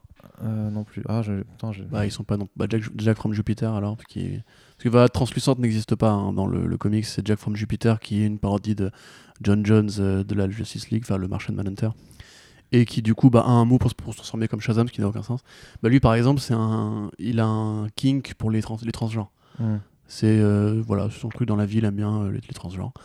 Euh, le Homelander, lui, par exemple, bah, il est hétéro sur le papier, mais il couche avec l'équivalent de Bucky dans, euh, dans l'arc Herogasm. Et d'ailleurs, son, son pote, du coup, bon, qui est Bucky, qui s'appelle Soldier Boy, qui du coup, bah, clairement, c'est Winter Soldier, quoi. Et bon, ils ont couché ensemble. Et le Bucky like sort de la pièce et lui fait Mais Homelander, il a rien de gay entre nous. Hein. Il lui répond Bah non, frère, enfin, vous pouvez pas gay. c'est en mode genre, No c'est- homo, c'est bro. voilà ça, no homo, bro, mais c'est vraiment ça, parce que c'est deux musclores, etc. Euh, Queen Maeve, pareil, tu vois, qui, qui régulièrement se prend euh, des, des petits mecs bodybuildés, qu'elle emmène avec elle dans, dans la chambre, et oui. Ouais, et puis il y, a- il y a un moment où euh, il y a Starlight qui la voit sortir et t'as Queen Meuf qui fait Bon, allez, si tu veux, il y a les mecs qui dorment, si tu veux, je te les laisse, vas-y, continue. Ouais, c'est clair. Mais c'est, enfin voilà, et A-Train, du coup, qui veut revioler ensuite euh, Annie, enfin Starlight. Euh, Starlight, qui est probablement la seule qui a une sexualité normale, en fait. The Deep, je crois qu'on sait, on sait quasiment rien de sa sexualité, ce qui est trop marrant, parce que du coup, dans la série, ils arrêtent pas de dire qu'il couche avec des dauphins par le trou de le respiratoire. Ce qui est absolument dégueulasse. Mais ouais, du coup, je trouvais qu'en fait, ils ont peut-être trop segmenté ce truc-là, parce que euh, on sent quand même, et avec cette scène coupée, on sent qu'Amazon était peut-être moins chaud pour du cul et plus pour de la violence qui est très fréquemment le cas aux États-Unis. Ouais, mais t'as quand même enfin, euh, des scènes vachement euh, explicites, enfin, euh, avec la, la copine de, de A-Train notamment qui. euh, Ouais, mais c'est plus violent en fait sur la fin. Parce qu'au départ, tu penses que c'est un acte euh, sexuel, euh, genre je, je m'assois sur ta face, mais après ça devient sanglant Ouais. et violent. Et je pense que c'est pour Ah, ça deux, qu'Amazon l'a gardé. Mm. C'est parce qu'au final, c'est pas juste du cul, c'est du cul, mais qui devient extrêmement euh, violent. Ouais, bah ouais. Moi, tu vois, quand il, quand il prend le, le vie avec, euh, avec elle, je croyais qu'en fait, on allait avoir une scène de baise où il la baisera en accéléré, tu vois. Ce qu'on a déjà eu dans True Blood, par exemple, tu vois. Mm, mm. Mais finalement, en fait, si tu peux les compter, les scènes de cul, t'as celle dans le, le bar des super-héros où t'as du coup euh, l'équivalent de ouais. Ant-Man qui se jette dans la chatte d'une meuf, enfin dans le, pardon, dans le vagin d'une meuf. Euh, t'as bah, t'as l'autre qui est Elastimal Ouais. qui. euh, Ouais. qui pépon, là. euh, Ouais. Ezekiel, pardon, qui, euh, qui se fait pépon et qui en même temps tripote euh, deux mecs. Et bah, t'as celle du coup de euh, la CH sur la face. Et puis c'est tout. non, t'as aussi celle avec euh, Starlight. Ah ouais, euh, oui, Starlight. Oui, c'est vrai. Mais très belle scène d'ailleurs, j'ai bien aimé moi. euh. Ouais, c'est Oh, c'est genre, oh regarde, je climax, il y a un éclair dans mes yeux. Ah ouais, j'aime bien, ça, Ouais. ça me fait kiffer. Et et t'as le, le scénariste euh, de The Seven qui raconte qu'il a eu le même problème avec, euh, avec la déesse de glace. C'est-à-dire qu'au moment où il Ah l'a- ouais, au moment où ouais. il Ah, au moment où il était à l'intérieur, elle a, elle a joui, euh, bravo bro, et en fait elle se transformait en glace, ça lui a coupé la bite. Ouais. Et ça, tu vois, c'est pareil, Bah, c'est- c'est des petits ajouts, mais à la con, mais tu sens qu'en fait Rogan et Kripke, c'est des putains de fans du comics et qui ont exactement le même humour tordu. Si vous mettez Sausage Party, je pense que Garth Ennis a dû être mort, mort de rire devant ce, ce film. C'est exactement le genre d'humour gras, débile, euh, qui, qui, qui fait rire ce genre de grands enfants. Puis pareil, Kripke, comme dit, euh, a- pour faire une parenthèse sur lui, il avait, il, bah, il était passé par la case, par la case comics chez Vertigo avec un, un comics qui s'appelle Jacked. Et à la base, en fait, c'était un projet euh, de comics et série télé qui devait s'appeler Amped. Amped, euh, Ouais, donc euh, survolté quoi en gros et euh, justement qui était une énorme satire aussi de super-héros parce qu'en fait c'est un mec qui a la qui a la quarantaine, qui est euh, gras, bedonnant, pas très beau, euh, sa femme l'a quitté, euh, il, perd son taf, et qui découvre donc une gélule en fait, euh, bah, c'est comme un point de vie quoi, qui, euh, lui permet d'avoir des, super pouvoirs et qui, euh, bah, au début du coup, bah, il en profite pour effectivement euh, retrouver sa femme, euh, justement l'envoyer au septième ciel euh, et pour pour euh, pour redonner un, une euh, un second souffle, pardon, j'arrive pas, à son couple, et puis voilà, il, il pour faire tout ça, et puis ça, et ça devient, après, il, il devient accro, et il commence à, bah, à découvrir que ben, euh, ça se passe pas très bien quand t'as des vrais super vilains qui font des vraies choses méchantes, ben, c'est jamais comme dans, dans les comics, du coup, c'était un ton qui était ultra satirique, c'était très violent. Alors, au dessin, je me rappelle plus qui c'était, C'était Johnny Higgins, c'était John Higgins, voilà, ouais, donc, qui a du euh, coup travaillé avec Ennis sur euh, Hellblazer. Voilà, ouais, donc c'est vrai, donc c'était la clique de ces, de ces dé- dessinateurs euh, britons, quoi, qui, est- qui, qui sont là, quoi, c'est, t'avais, euh, couvertures, Glenn c'est Glenn Fabry. voilà, Glenn. Fabry. Donc c'est vraiment, en fait, j'imagine qu'ils sont potes en fait, Kripke et Fini. Parce que Ennis est très secret sur ses vies privées, Mm. mais a priori ils sont potes puisque. ils Non mais, mais disons du coup en fait c'est tellement naturel en fait quand parce que je pense pas enfin je pense que les gens connaissent beaucoup Kripke pour euh, Supernatural notamment pour euh, pour avoir créé la série mais savent pas du tout qu'il parce que ce, ce- ce projet Vertigo c'est resté quand même bah, c'est sorti il y a je sais pas 5, ans quoi c'est resté Mhm. ultra confidentiel au final surtout que comme il devait faire une série télé de satire de super-héros, le voir ramener du coup sur The Boys, en fait, c'est Ouais, ultra naturel comme, comme, comme démarche. D'ailleurs, vous me faites penser, en fait, Eric Kripke, c'est aussi le showrunner d'une série qui s'appelait Timeless, Ouais. qui a été diffusée sur NBC pendant deux ans. C'est une petite série de SF plutôt, plutôt sympathique et qui disait aussi des choses sur, euh, sur l'Amérique. C'était très intéressant. Et euh, bah, l'acteur qui joue justement le scénariste de The Seven jouait un rôle principal dans Timeless. Donc je pense qu'en fait, il a voulu ramener son pote euh, sur, euh, sur The Boys. Ouais, puis même euh, Kripke, bah, c'est le créateur très notoire de Supernatural, Ouais, qui est une série qui. Non, elle était Ça a Timeless. été dit. Ah, pardon, excusez-moi. Je voulais- je voulais- l'ai dit justement, je pense que tout le monde suis connaît pour avoir créé. je- En fait, euh, je revérifiais un truc par rapport à John Higgins, c'est pour ça. Donc, John Higgins, c'est bien le coloriste de Watchmen et de Killing Joke. Oui. Donc, je voulais juste rajouter pour ceux qui se demandaient qui, est ce- qui était, ce garçon. Et euh, oui, du coup, bah, dans Supernatural, du coup, pareil, tu as des références à Hellblazer euh, très régulièrement, puisque beaucoup de personnages sont inspirés par John Constantine. mm, mm. Voilà, c'est tout ce que je voulais dire. Voilà, Ouais, tu puis peux- même après dans Supernatural, il y avait des, des épisodes comme ça qui étaient aussi sur la parodie de, ben, de, de- de- de même la série qu'ils faisaient, parce qu'ils avaient un personnage en fait qui était capable de modifier la réalité. Ouais, Et du coup, euh, ils se retrouvaient à faire, par exemple, il y a un épisode qui était incroyable où les deux, les deux frères, euh, se les frères Winchester se retrouvaient en fait dans une sitcom, dans une sitcom Supernatural.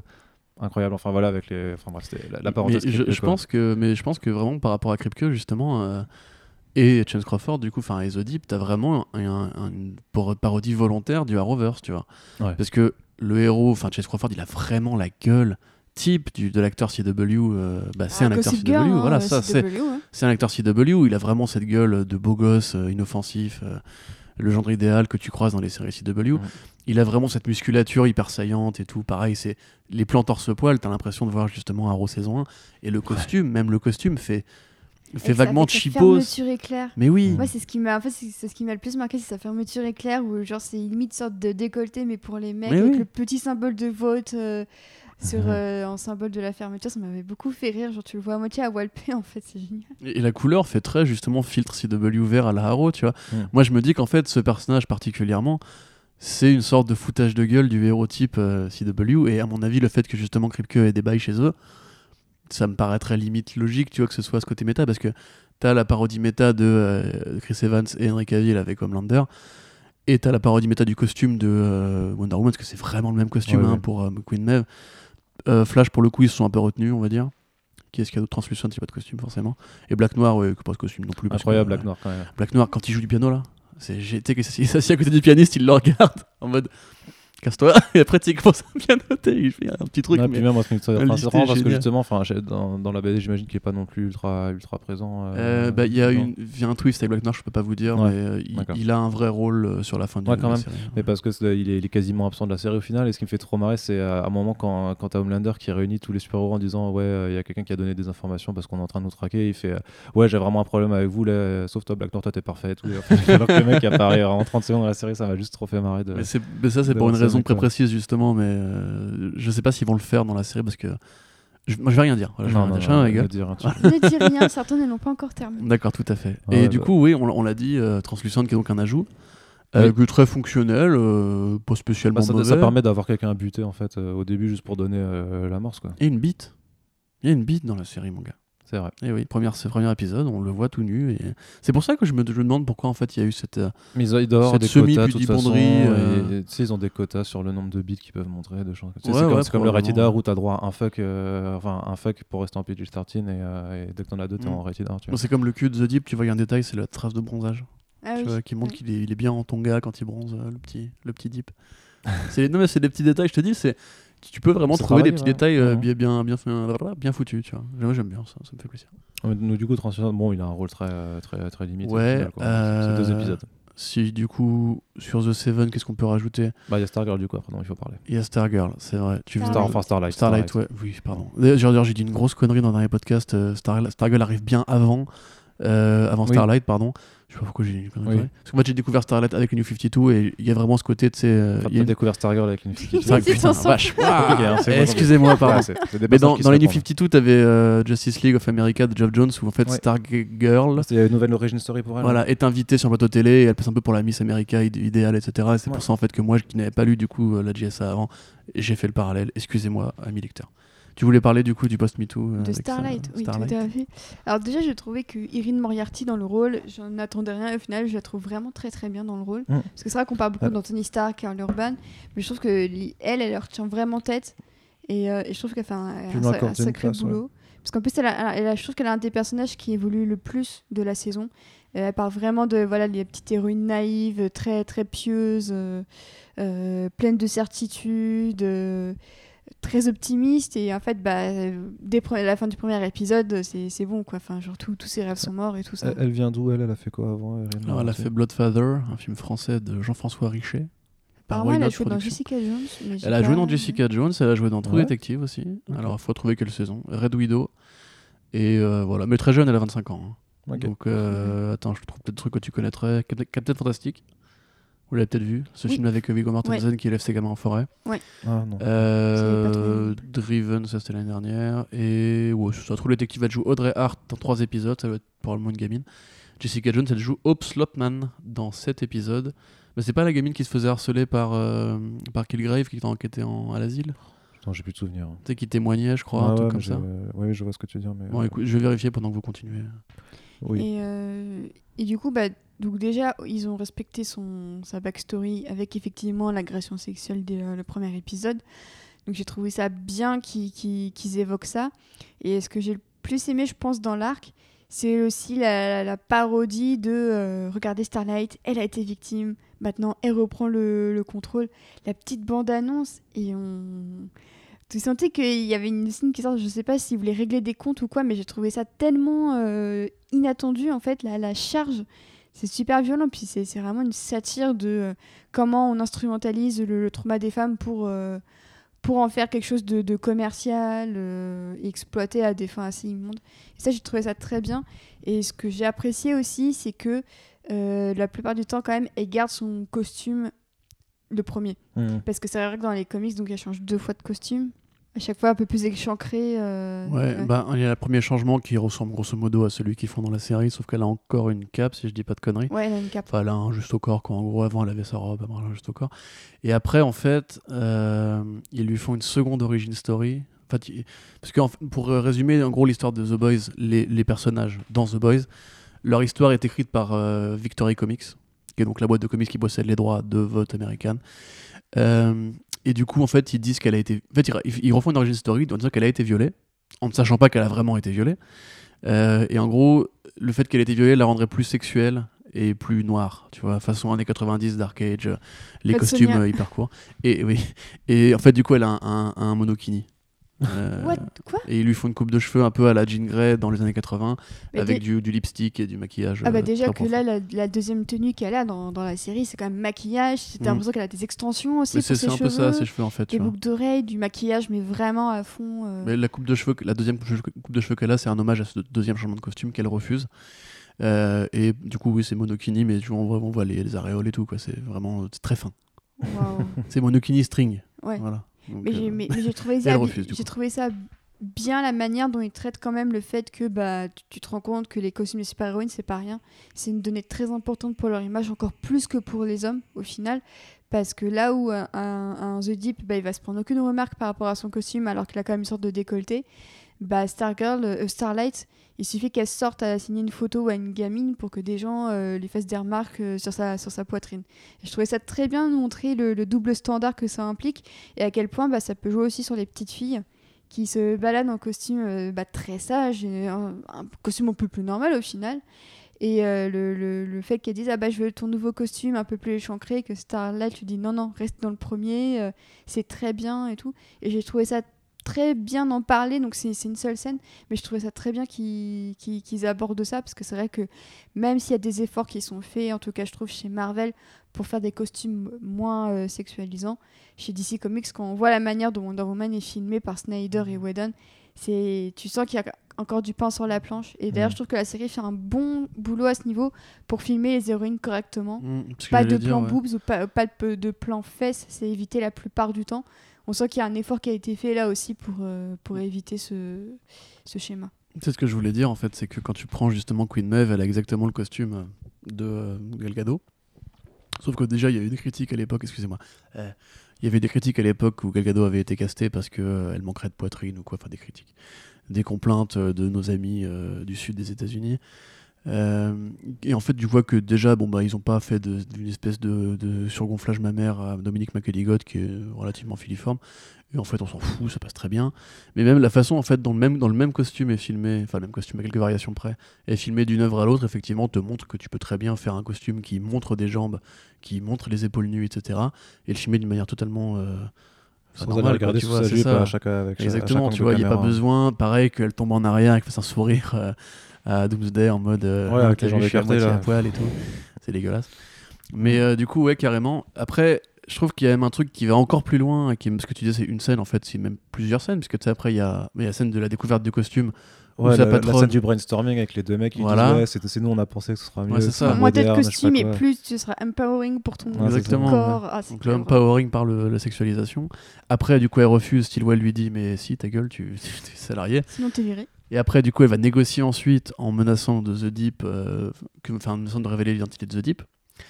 Et euh, c'est là que je trouve ça encore mieux fait, c'est-à-dire que du coup, tu vois aussi une parodie de la façon dont les majors vont instrumentaliser euh, le on, a compris nos erreurs, regardez, on, vire le pervers, le pervers qui du coup s'excuse en disant c'était consensuel, tu vois, c'est des trucs qui sont enfin, qui font partie de notre quotidien. Oui, il dit de mon côté, je pensais que c'était consensuel. Voilà, tu Ouais. vois, alors que justement quand tu vois la scène, euh, Bah non. Bah non.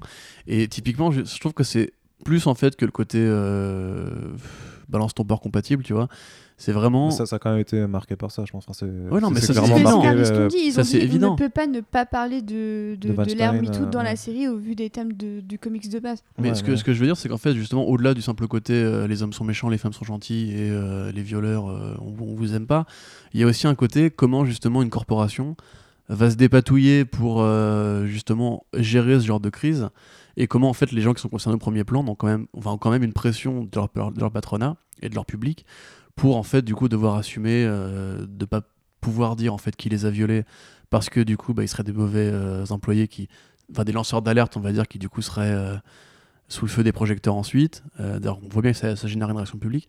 Et aussi en fait comment la boîte en a rien à foutre du truc là si la, la seule raison pour laquelle elle, elle fait enfin Stillwell force The Deep à se confesser c'est parce que Starlight lui met la pression. Tu vois, en fait, sinon, elle n'en aurait rien eu à foutre. Elle, elle sait très bien que ça arrive, c'est ce qu'elle lui dit d'ailleurs. Elle lui dit, euh, c'est pas la première, et en fait, on est même plutôt content que ce soit la seule qui soit qui ait été dénoncée. Parce que sinon, en fait, on sait très bien, nous, que ça fait des décennies que tu fais ça, tu vois. Et ça montre justement des- une réalité, et particulièrement dans le cinéma de super-héros. Je veux dire, on a eu Brian Singer, on a eu euh, Brett. Ratner, euh, qui? Andrew Kreisberg. Andrew Kreisberg, euh, voilà, tu vois, et quand tu vois justement très récemment Red Sonia avec Millennium, c'est ce genre de bail, tu vois, il faut vraiment que on leur mette le nez dans leur merde pour que les mecs assument, etc. Et je trouve que c'était plutôt bien foutu et même, euh, j'ai envie de dire, intelligent dans sa parodie, tu vois. C'est-à-dire que du coup, ça montre, c'est pas juste manichéen, c'est et encore une fois le fait de continuer à suivre The Deep ensuite et pas juste le virer du tableau montre en fait le suivi justement du côté très humain de ce genre d'histoire. Hmm. Voilà, tout ce que je, j'ai pas d'autres trucs à ajouter. Et c'est par rapport à la, du coup par rapport à l'intrigue sur la, la sous-intrigue sur ce que fait euh, Vote euh, Entertainment euh, avec euh, les campagnes de vie et qui créent en fait leur, leur propre super vilain. Ça aussi, c'est repris du coup de la BD. Euh, non, euh, pas du tout. Euh, Excusez-moi. Non, non, ça c'est un ajout. En l'occurrence, Parce que je trouve aussi du coup Euh, que ça rend la chose très, très moderne. est-ce que très, ce serait euh, spoilé? On va dire que les, les personnages de Seven ont bien été créés à la naissance. hum. parce qu'on a implanté dans le ventre de leur mère euh, du campement de vie. Euh, que les, premières les premiers super-héros, enfin c'est très compliqué, il y a un long suivi parce que euh, vous savez, Garth Ennis, c'est un peu comme Hideo Kojima, c'est le genre de mec qui va s'arrêter au milieu d'une histoire qui est déjà très longue pour te faire un, cours d'histoire sur l'Amérique et euh, la politique martiale pendant la Seconde Guerre mondiale. Et c'est vraiment très détaillé, tu vois, avec les chefs de rang, euh, la bataille de machin, hein, telle date précise avec la butte, les nombres de morts, etc. Ce qui peut être très rébarbatif. Euh, mais en l'occurrence, oui, il y a bien une histoire très longue et très détaillée justement de comment en fait Vote America a créé les, les, les Seven et tous les super-héros, parce qu'ils ont créé tous les super-héros. Euh, mais ce, coup- ce coup des terroristes qui ont été créés pour justifier l'intervention, non, ça c'est de la connerie. Ce qui se passe en fait dans la BD, c'est qu'il y a un président Dakota Bob qui est inspiré euh, grosso modo par George Bush père ou par Eisenhower, enfin ça dépend un petit peu de, l'humeur de Garcenis dans ses récits. Et il a un vice-président qui du coup serait plus inspiré par George Bush fils. parce que dans le monde de The Boys, en fait, George Bush fils est mort parce qu'il il s'est suicidé, enfin il s'est suicidé accidentellement avec une tronçonneuse. Mm. C'est qu'il voulait couper du bois, la tronçonneuse est tombée sur la gueule, il s'est coupé en deux. Voilà, c'est ce que c'était l'époque, tu vois. C'est ce que c'est écrit pendant Bush en fait. Du Bah coup, oui, il dé- oui, détestait oui. vraiment George Bush fils. Euh, et du coup, le président est une sorte de George Bush fils, un petit peu comme dans Preacher où tu sais, t'as, le- Jésus euh, qui a des problèmes mentaux, enfin tu sais, qui est vraiment Ouais. très en retard, très très en retard. Humpy, Humpadurper, Voilà, euh, merde. Ouais, bref, lui, bah, en gros, Vic the VIP, donc euh, Vic le vice-président, c'est le même genre. C'est-à-dire que c'est un, débile- un débile mental euh, qui a des gros problèmes euh, de trisomie 21, ce que tu veux. Et en fait, lui a été placé par, le part- enfin, par Vote American à coup d'action dans, dans le parti de- du président, qui a été obligé de l'accepter en vice-président. Et le plan, c'est en gros de tuer le président, qui lui est bon sous tout rapport et refuse que les super-héros euh, participent au programme militaire. Et comme on le sait aux États-Unis, si vous n'avez pas vu la série VIP, euh, on, vous la, conseille. Quand le président meurt, le vice-président se retrouve à la tête du truc, comme dans Sauvegarde. Enfin, qui meurt pas, mais bref, peu importe. Enfin, remarque. Ah, on se peut si, pas, si, on se peut ouais, pas. Si, on ouais. s'en fout, c'est de la merde. Euh, mais du coup, euh, voilà. Là, en l'occurrence, ce truc-là, en fait, d'instrumentaliser euh, les États-Unis en faisant croire qu'il y a des super vilains qui ont été créés de toutes pièces, c'est inédit. Et c'est même plutôt bien trouvé. Bah ouais. Mais il y a même un truc que je voulais rajouter par rapport au traitement des terroristes, c'est que le pa- l'avion en question part de Paris dans la série euh, The Boys. C'est-à-dire Ouais. que c'est un Paris-New-York. Ce qui, pareil, est un effet de, mod- de modernisation, toujours dans les détails, tu vois, sur le fait que bah, on est le pays qui a pris le plus cher euh, ces cinq dernières années avec les attaques djihadistes. Et euh, j'aime bien ce petit détail déjà. Et j'aime bien effectivement, comme tu dis, que c'est un côté assez moderne qui est plus intéressant finalement que. Enfin, moi, les complots si internes c'est- moderne qu'il faut dire, mais vraiment très actuel par rapport à. À- même si, euh, effectivement, tu par- on parle d'événements qui sont euh, maintenant passés il y a 3-4 ans, enfin, mais de, de dire que ça résonne encore, tu vois, quand tu la regardes en 2019, tu te dis, en fait, ouais, ça continue de me parler parce que c'est des problématiques, enfin, le Ouais, terrorisme, arrêtés, le ouais. terrorisme intérieur et le terrorisme euh, islamique, du coup, qui sont bah, toujours, euh, toujours d'actualité, quoi, et, et de voir que ça continue de brasser des craintes euh, très américaines pour le coup, euh, enfin, Hmm, internationales, j'ai envie de dire, elles sont pas qu'américaines maintenant. Même la façon dont c'est Mais- filmé, tu vois, quand il y a le, t'as le plan aérien. Ouais, le euh, plan drone, machin. Le plan drone, ouais, et même toute la scène du Homelander qui rentre dans le bâtiment et qui dit oui les mecs écoute euh, rayon laser, c'est vraiment. Est incroyable cette Mais oui, aussi, euh, parce que c'est un truc que tu vois pas, que tu que t'as jamais vu en fait au cinéma ou dans les séries télé, le super euh, Superman méchant. Mm. Tu vois, j'y réfléchissais, il y a sûrement Enfin, des pas- pas- épisodes. Pas, euh, méchant, mais. euh, il y a sûrement des épisodes de. Bah, si, méchant. Enfin, pragmatique, quand, quand quoi. il découvre des mecs au laser, en général, c'est pas un mec sympa, tu vois. Ouais, c'est des terroristes. Ouais, c'est les méchants. ouais, t'as, raison. c'est comme euh, Venom, tu vois. Venom, tu vois. Venom mange des, des, des gangsters, mais c'est des gangsters qu'ils ont Ouais. choisi. Hashtag objectivisme. Pourquoi ça parle encore de Venom? Parce que c'est une référence dans la merde. C'est le maître étalon, tu vois, il est à Sèvres. Il est vraiment très nul. On mesure tout à Venom et Hellboy. Ouais. Euh, mais du coup, euh, c'est un événement de rire. Mais du coup, qu'est-ce que je voulais dire? Tu vois, c'est un truc que tu vois pas souvent. Enfin, je pense qu'il y a sûrement des épisodes de Smallville avec la kryptonite rouge ou euh, de Lois et Clark où il est méchant ou je sais pas quoi. Ouais, mais ce sera, ce sera du hors-champ, tu vois. Mais ouais, mais il y a- tu sais, il y a vraiment toute une histoire en fait de la parodie de Superman. T'as Marshall Law qui est sorti récemment où t'as vraiment un Homelander avant l'heure, tu vois. T'as le Homelander, t'as le Superman de Injustice, t'as tous ces super, super- ces super fascistes en fait que tu vois très rarement, à part dans les dessins animés. Et là pour le coup c'est quand même assez rafraîchissant justement parce que la série donne les moyens de bien le faire et je trouve à la limite des bonnes idées sur la façon dont ils vont utiliser les pouvoirs. Ce qui est très marrant c'est la façon dont, dont ils utilisent Stillwell par exemple, qui est exactement la même façon qu'on a vu dans euh, ce film d'horreur dont on a fait un podcast récemment, Brightburn, merci, avec le rayon laser dans les yeux, tu vois. Mm, mm. Et moi j'aime bien ça, je on n'a on n'a jamais droit au Elseworld au cinéma, tu vois. On n'a jamais droit aux versions parodiques ou euh, détournées des super-héros. Et le Superman méchant, c'est comme un trope hyper connu en fiction, tu vois, enfin dans les comics. Ouais. Et du coup, là, pour le coup, cette scène-là, c'est vraiment justement, euh, on embrasse le potentiel à plein, quoi. Tu vois, c'est vraiment un enfoiré. Il, il, il a, tu vois, le- l'humain ne représente rien de dangereux pour lui. Et il décapite vraiment les mecs à coups de rayon laser. Et, et genre, après, il sort en souriant. Hey, ça va les gars, bon boulot. N'oubliez pas, c'est vous les vrais héros. oui, c'est ça, à la Hancock, c'est- genre, euh, good job. c'est génial. Mm, mm. J'aime bien ça. C'est hyper cynique. Ça pas, pas dérangé par la violence graphique, du coup, qui est quand même euh, assez. euh, assez euh, Non. J'ai trouvé que globalement, elle était assez justifiée. Généreuse. Pardon. Mais les deux aussi, tu vois, enfin, elle, elle, est, elle est généreuse, bien sûr, mais je trouve qu'elle est, elle est, elle est justifiée. Et à des moments où je m'attendais à parfois pire, en fait, dans le sang. Et parfois, il y a des moments où je disais, bon, ok, ça va peut-être un peu trop loin. Donc, euh, je pense que c'est, assez subjectif pour, euh, pour, euh, pour chacun, en fait. Mais c'est vrai que le moment où, par exemple, euh, Huey fait exploser euh, l'homme invisible, bon, là, tu te dis, ok, il y a du sang partout. Bon, c'était vrai. On sentait qu'il y avait vraiment une volonté de montrer à quel point bah, il avait plus ses mains propres, justement. Et Mm. c'était, c'était plus au sens métaphorique, je pense, qu'il y avait tout ce sang. Je pense que le sang aussi est assez métaphorique dans la série. C'est que euh, il y avait des moments où je m'attendais vraiment à ce qu'il y en ait plus. Genre, par exemple, le coup bah, du laser dans les yeux. Là, je m'attendais à ce qu'il y ait du sang. Parce que Mm. techniquement, il lui fait quand même exploser la tête. hein. Enfin, Ouais, mais ça cautérise sur le coup parce que c'est brûlant. Oui, bon. Comme le sabre laser. Mais par exemple, à côté, bah, le, le moment où du fameux cunilingus où la tête du mec explose, bah, j'étais en mode Ah, ok, ça explose. Enfin, je m'attendais pas à ce que ça explose en fait. T'avais pas vu le trailer avec ça Parce qu'en fait, ils, en fait, ils ont été très très explicites en fait dans leurs trailers où en fait euh, quasiment Alors, tous les trucs les plus gore sont dedans en fait. hein. J'avais vu la scène où la meuf s'asseyait sur lui et elle prenait son pied. Mais ensuite, je m'étais arrêtée parce que je m'étais. enfin, J'avais arrêté parce que je me disais Ah, ok, j'en vois trop. Hmm. Donc au final, euh, c'est la, f- la fin de la séquence, c'était une grosse surprise. Et Vous avez même la scène de libération de dauphin The Girl, non, de The Girl du coup, enfin The Female. Il l'appelle Ouais, euh, The Girl. ouais, elle The Female, quand elle met les, les coups de trucs. ouais, ouais. euh, ah, elle, mais oui, je- elle, est, elle est. Je trouve que c'est la plus violente en elle fait. est hein. hardcore, hein, elle est Bah, hyper bah, hardcore, comme dans la BD, sauf que là, elle déchire pas la- le- le- le- les visages parce que c'est son obsession à The Female, elle aime bien déchirer le visage des gens. Mm. Je sais pas trop à quoi ça correspond, mais voilà. Mais bah, limite, non, moi c'est pareil, je trouve qu'il y en a pas assez en fait. Euh, parce que je- quand il y en a, c'est super. Mm. Mais ils auraient pu aller plus loin, je trouve. Ils auraient pu Ouais. faire des trucs plus, plus gras ou quoi, plus gras, plus crasseux, pardon, ou plus gras, justement, ce que je voulais dire. Euh, quand ça arrive, c'est bien trouvé, c'est bien senti.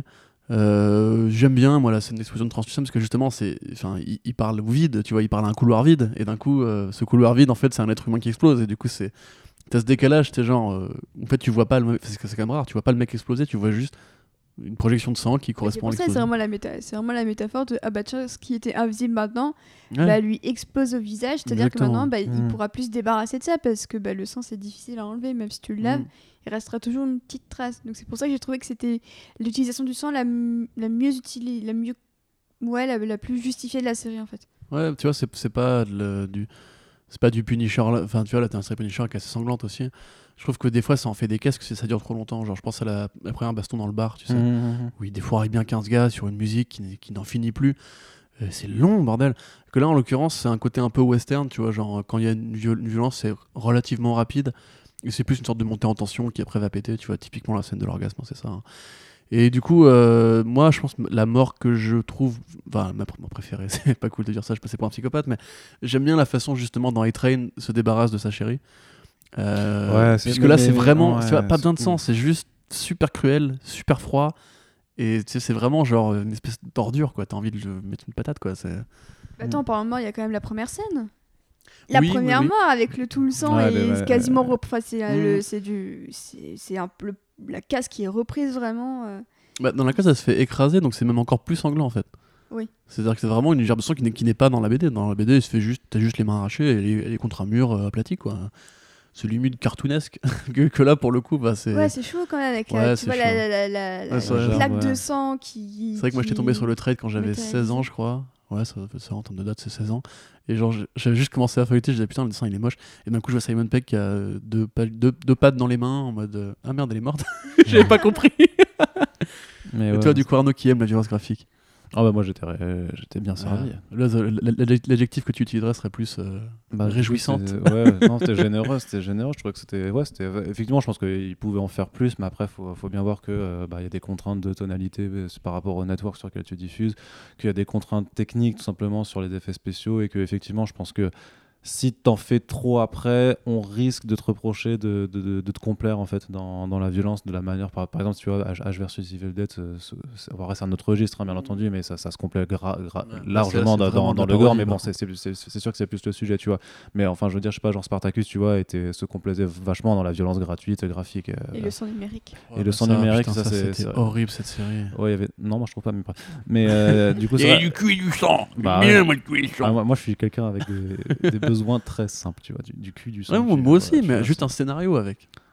Oui, mais bon, parfois, scénario, tu sais, écoute, on regardait, voilà, euh, on, on regardait films de super-héros, voilà. hein, ça fait mal ce que tu dis. Bah oui. Donc non non moi j'étais non non j'étais vraiment content j'étais euh, j'étais agréablement surpris bah, après j'étais juste déçu en ayant maté du coup les trailers de voir qu'il n'y avait pas d'autres euh, pas forcément plus de scènes mais voilà mais je trouve que parfois c'est marrant enfin parfois c'est une, utilisation- une utilisation du, du gore qui est, qui est drôle ou, ou- et parfois juste qui est, qui est glaçante. Enfin comme dit la- l'attaque de Homelander sur chez, dans, la baraque terroriste bah il y a quelque chose d'à la fois jouissif en même temps tu fais ok mais c'est enfin oui parce que c'est ce que tu disais avant on voit pas souvent euh, en live action du coup un vrai euh, evil Superman et que là ben bah, je sais pas c'est le gamin de Brightburn qui a réussi à se faire euh, Ouais, bah, c'est ça, hein, qui a été élevé et qui est a, devenu... qui- qui a été élevé disons qui, qui, a, qui, a, qui a compris qu'il fallait un peu opérer avec le- la grosse corporation capitaliste s'il voulait asseoir, asseoir son, son, son dessin tu vois. Mais euh, Mais d'ailleurs, dans, dans ce genre de rajout, justement, le... c'est ce que je dis aussi dans la critique, le Homelander est beaucoup plus humain, en fait. Euh, Puisqu'on bah, on a dit que c'était quoi un son peu... obsession avec la enfin il a un truc avec les euh, avec la, la lactation de la meuf là où Ouais, non, ça c'est un rajout aussi. C'est un rajout aussi. Dans... En fait, dans les comics, euh, à- Stilwell n'existe pas, c'est un homme, qui Mm, s'appelle ouais. James Stilwell, qui est une sorte de... En fait, ils le décrivent comme le parfait produit d'une corporation froide et euh, économique, enfin et capitaliste. C'est-à-dire que c'est un agent qui... euh, qui est juste là pour les profits, quoi. Il, il, a rien, en fait. Il a pas de personnalité, il a pas de background, il a pas de de- d'histoire d'amour particulière. Et c'est juste un, un mec à la solde du- d'une corpo. Et du coup, euh, ce que dit dans, dans l'Homelander dans les comics, c'est qu'il il entend son cœur battre. Il lui dit, mais en fait, c'est marrant parce que je pourrais l'écraser en une bichenette, mais il a pas peur de moi. Parce qu'il sait que je suis un salarié et que c'est mon supérieur. Ouais. Et c'est vraiment, tu sais, Ok. c'est- Macron, quoi. C'est vraiment euh, à fond, à fond les ballons. elle est vachement bien l'actrice du coup qui- Et du coup, l'actrice, ouais, Elisabeth Shue, qui du coup le remplace par une meuf, et euh, enfin qui remplace le personnage par une meuf, et qui non, on a, coup- on a entendu personne faire Ah, vous avez euh, non, bah non, parce que c'est pas un personnage, de... euh, c'est pas un personnage en, en costume, tu vois. ouais, C'est pas important. Ouais. À la limite, s'ils avaient pris The Deep, ils en avaient fait une meuf, ils auraient dit Ah, quoi? Ah, pareil que Train soit black, du coup, ça, personne n'a râlé. Bah, vois. en, plus, en plus, il est beaucoup plus intéressant que. Mhm. Mais euh, du coup, ouais, en fait, ils en font une sorte de complexe oedipien, Ouais, c'est ça. vraiment chelou, où en fait, tu sens qu'il est jaloux du bébé parce qu'il aimerait, parce qu'il voit la meuf comme sa mère, et du coup, il voit le petit comme euh, le remplaçant, enfin, c'est le syndrome du grand frère, quoi. Et en même temps. Euh, on, on repart sur son enfance, tu vois, et on voit qu'il a été élevé en labo, donc en fait il cherche sa mère, et du coup c'est pas juste une connerie euh, de Mhm. le héros est un peu- enfin le méchant est un pervers oulala tu vois. C'est vraiment genre il y, a- il y a un vrai travail sur le côté euh, enfin travail. C'est très- en plus c'est très suggéré tu vois. Pareil Vogelbaum qui serait qui serait enfin le scientifique qui est donc le pape Borgia dans la série Canal qui Et serait qui est euh, euh, Carmine Falconet dans et Gotham. Carmine Falconet dans Gotham mon gars Qu'est-ce qu'il allait foutre là-dedans pourtant C'est triste. Mais bon. Pff, tu sais il y a plein de gens bien qui ont fait Gotham hein. vrai, tu sais que le mec qui jouait euh, on fait une parenthèse Victor Zaz dans Gotham Ouais, ouais, ouais. il joue dans Barry aussi tu sais c'est le, le gangster hyper sympathique Ah oui. tu sais qui aime le macramé la déco Oui. et tout Il était, il Et était dans The il- Flash aussi. ouais et il est mortel en fait dans Non, Barry est- mais- C'est un mais- truc de mais mais après, même en tant que Victor Zaz, au début, il était, il était dead sérieux, c'était pas... mais sur la fin, il, il s'en battait les couilles. oui. ouais, il s'en battait tellement les couilles. et là, il sort ses fins, il fait truc. Et franchement, il était trop marrant. Peut-être que c'est la série qui l'a révélé, tu vois, Ouais. on sait pas. hein. Et voilà, bref. Mais du coup, ouais, euh, on voit pareil ce personnage-là, du coup, euh, qui est son père de substitution, qui est censé être mort à ce moment-là de la BD, tu vois. Et du coup, ça rajoute un côté, ouais, enfin. J'ai essayé de réfléchir en mode est-ce qu'il y a un côté anti-Donald Trump là-dedans? Est-ce que c'est voilà, la, machine médiatique folle euh, que tu peux plus arrêter, qui devient trop puissante? Mais à mon avis, en fait, c'est juste du travail bien fait. C'est-à-dire que le personnage, en fait, il est assez entier. C'est vrai que c'est un truc que t'as pas encore beaucoup vu, même chez les super vilains, dans les films de super-héros. Tu vois, c'est une machine qui a été créée pour protéger euh, l'être humain et qui au final, bah, c'est un être humain à part entière. Du coup, bah, il a des besoins, il a des désirs et il a un ego surdimensionné. Et donc, du coup, bah, il est plein de perversions, il est plein de trucs chelous. Et à la fin, en fait, il s'émancipe quelque part, tu vois, du contrôle de la, de la boîte, Mm. comme le Homelander dans la BD. Et euh, enfin, après, on peut revanter encore le talent de Tony Stark, mais je trouve que ça marche super bien, quoi. Mais D'ailleurs, je crois que l'une des répliques que je trouve les plus marquantes au sujet de Homelander, c'est son père qui lui a dit Tu es mon plus grand échec. Ouais, carrément, ouais. Ouais. Et c'est assez ouf d'entendre ça dans une série, euh, je, je trouve. Mm. Mais J'irais- très bien, très bien j'irais- la scène en plus entre les deux. Elle est très bien, puisqu'il fait comprendre Bah oui, en fait, t'es- une erreur, quoi. T'es mon plus grand échec, et on voit ce que t'es devenu. Bah oui, t'es un échec, mec. Enfin, Je suis d'accord. Est-ce qu'on peut parler de la fin quand même? Euh... De ce cliffhanger. Ouais. Bah parlons de la fin. Je suis pas, je suis pas, je suis pas ultra fan parce que du coup j'ai l'impression que ça, ça remet, euh, ça remet beaucoup des motivations de Butcher en, en question au final. Ah bah si oui. ce n'est toutes. Ouais, carrément, bah ça a même pas grand chose à. Bref. Euh, oui, oui, oui, C'est très- différent de la BD. c'est très différent, c'est très, très différent de la BD. mais, euh, Mais euh, bah, je sais pas parce que comment dire, je suis un peu d'accord avec toi, ça change beaucoup de choses. Mais je trouve pas qu'en fait ce soit raté. Enfin, tu vois, il y a un il y a, y a un shock value, euh, on James the Shark, tout ça, les termes techniques, euh, scénariste pourri. Euh, mais c'est pas malvenu dans le côté. Dans le côté, comment dire, ouais, en fait, Butcher, justement, on va très vite le déposséder de sa haine, en fait. Du coup, a priori, euh, ça va devenir une vengeance vraiment très personnelle. Euh, parce que là, en fait, en, en un sens, tu vois, il est juste là pour venger sa meuf. Du coup, ça pose des questions, moi, genre, comment tu peux réinventer ce personnage-là, tu vois, Bah par la ouais. suite. Mais bon, Surtout, enfin, surtout, c'est il va vouloir se venger de quoi du coup Parce que bah, au final ta femme elle est en vie. Bon alors, alors il peut avoir les nerfs parce que bah, t'as- elle a eu un gosse avec un autre quoi. Mais, Bah, t'as euh, quand même le système de vote qui est à- encore à détruire parce que même s'ils ont tué euh, la PDG, il reste encore plein de gens qui font partie de la machination. Il va encore rester Mm. plein de gens à buter pour vraiment détruire tout, tout le système. Donc en soi, moi je, moi, je trouve ça très bien qu'il montre que sa femme n'est pas morte. Déjà parce que ça évite à nouveau le cliché du mec euh, qui veut venger euh, sa femme morte et violée. Mm. C'est un cliché dont on se, je trouve qu'on dont, dont on se passerait bien. Euh, ensuite, je trouve que c'est intéressant de Butcher avec le gosse et Homelander avec le gosse. Je pense Mm. que les, les... c'est intéressant surtout que ça va être un gosse avec des pouvoirs parce qu'on Ouais, voit que la- l'accouchement de, de Rebecca Butcher a été assez, assez sanglant. Donc euh, moi j'étais contente Bah, de l'avoir la- en vie. la- L'accouchement, c'est un fait, enfin, c'est une fausse scène du coup, parce que euh, dans la scène de l'accouchement, justement, elle survit pas parce que euh, bah, elle lui fait un, truc à la alien quoi. À la alien, ouais. Donc, euh, non, non, mais tu le vois à la fin qu'il a les yeux aussi, il a le- aussi les, les yeux qui brillent. Qu'il a les yeux qui brillent quand Homelander lui parle. ouais. Mais c'est même limite, en fait, ça rajoute du coup à l'humanité de Homelander, puisque euh, il explique qu'il Ah a, ouais. pas, qu'il a violé personne et que c'est elle qui lui a fait du gringue. Ça restera à développer, mais du coup, en fait, c'est pareil. Genre, euh, normalement, il, est- il est plus violent ou plus sale que ça. Enfin, il a un passé très, très noir, et là, en l'occurrence, t'as limite l'impression qu'en fait, la saison 2, ça va être, euh, je sais pas, une sorte de sitcom bizarre où t'auras le beau papa et le papa euh, qui essaieront d'élever Ouais, le gamin à la Desperate Housewives, tu vois. Enfin, Ah, puis il y a même un truc qui est, qui est tout con, tu vois, mais euh, bon, après, ça reste sur, sur les motivations d'Homelander, mais techniquement, à partir du moment où ils savent qu'ils sont pistés et qu'ils bah, ont la, la gueule et l'identité de tout le monde, j'ai envie de dire que techniquement, ils devraient pouvoir les buter en, en deux minutes, quoi, que ça, que ça devrait être réglé. Et je comprends pas pourquoi, par exemple, ils laissent Billy Butcher en vie, si ce n'est sur le fait de vouloir le torturer en disant Ah, bah, tu vois, ta meuf que tu croyais morte, bah, en fait, elle, elle s'est barrée avec moi et euh, elle m'a fait un gamin, tu vois. Je...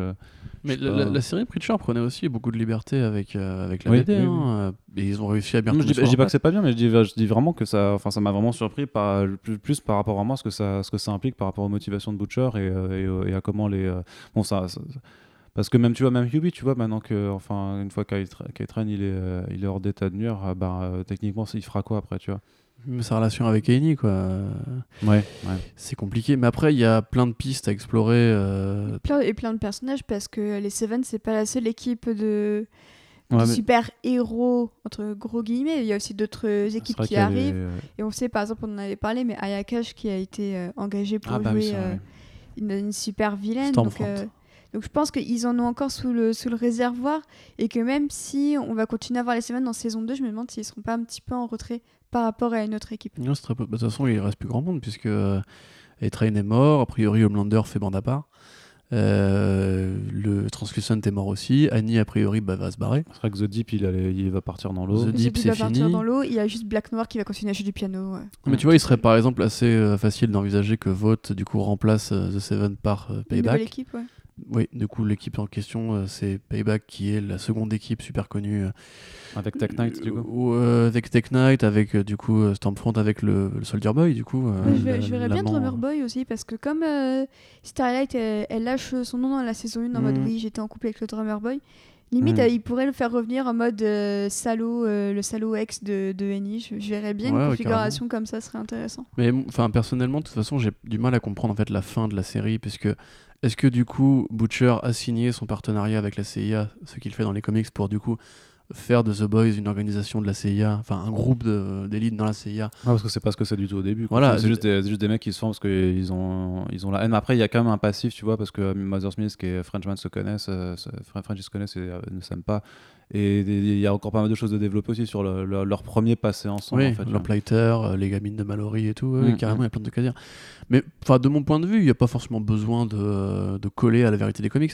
Non, Encore non. une fois, dans la, dans la BD, donc pendant l'arc Hirogasm, du coup, euh, il y a donc cette réplique euh, I can do anything de euh, Homelander qui après monte dans le ciel et pète un avion sans raison, juste parce qu'il peut le faire et donc il le fait.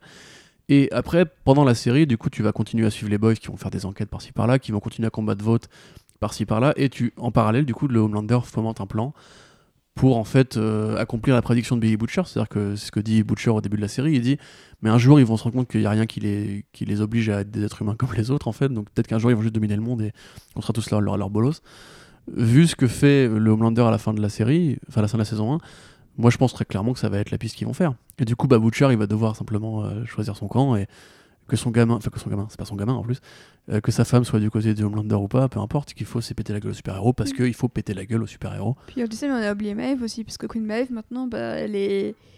On, on- on la quitte, elle est quand même assez seule, elle est très solitaire. Il y a peut-être une piste, euh, qu'elle elle commence un peu à recontacter son ex, et je pense que ce sera une piste qui sera explorée dans la saison 2 aussi. J'aimerais Mhm. bien euh, voir ça. De toute façon, techniquement, elle a toujours été mm, gentille en fait, elle, Oui, pour le coup. Oui, voilà, c'est juste une meuf qui a souffert, qui du coup est. Mais c'est intéressant parce qu'il y a un moment où, euh, où quelqu'un lui dit en fait, tu t'en foutais de tout le monde sauf de Starlight.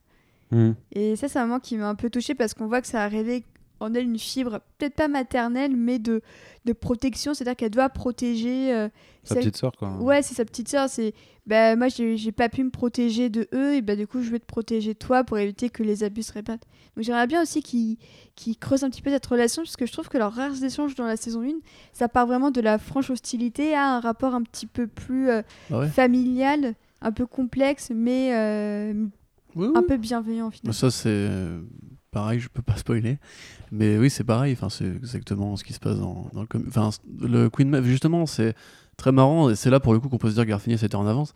C'est que dans l'équipe de The Seven, en fait, les deux. euh, parce que même si Queen Maeve part comme une alcoolique désabusée, elle a jamais été méchante. hein. C'est la seule des super-héros qui n'a pas de euh, perversion, qui tue personne, euh, ou pas volontairement. Et ouais, enfin, on peut se dire qu'en fait, il a soigné les personnages féminins en fait avant l'heure, avant que ce soit cool de faire que les super-héroïnes soient les seules qui soient euh, des vraies héroïnes dans un groupe de mecs un peu maladroits ou, ou bancal, ou banco, bancal, bancals. Bancal. Euh, bah, déjà à l'époque c'était le cas. Et euh, d'ailleurs justement dans les comics quand Starlight refuse son costume monokini c'est Queen Maeve qui s'interpose et qui fait non non mais stop vous la forcerez pas. Si il y en a un qui s'approche lui éclate sa gueule.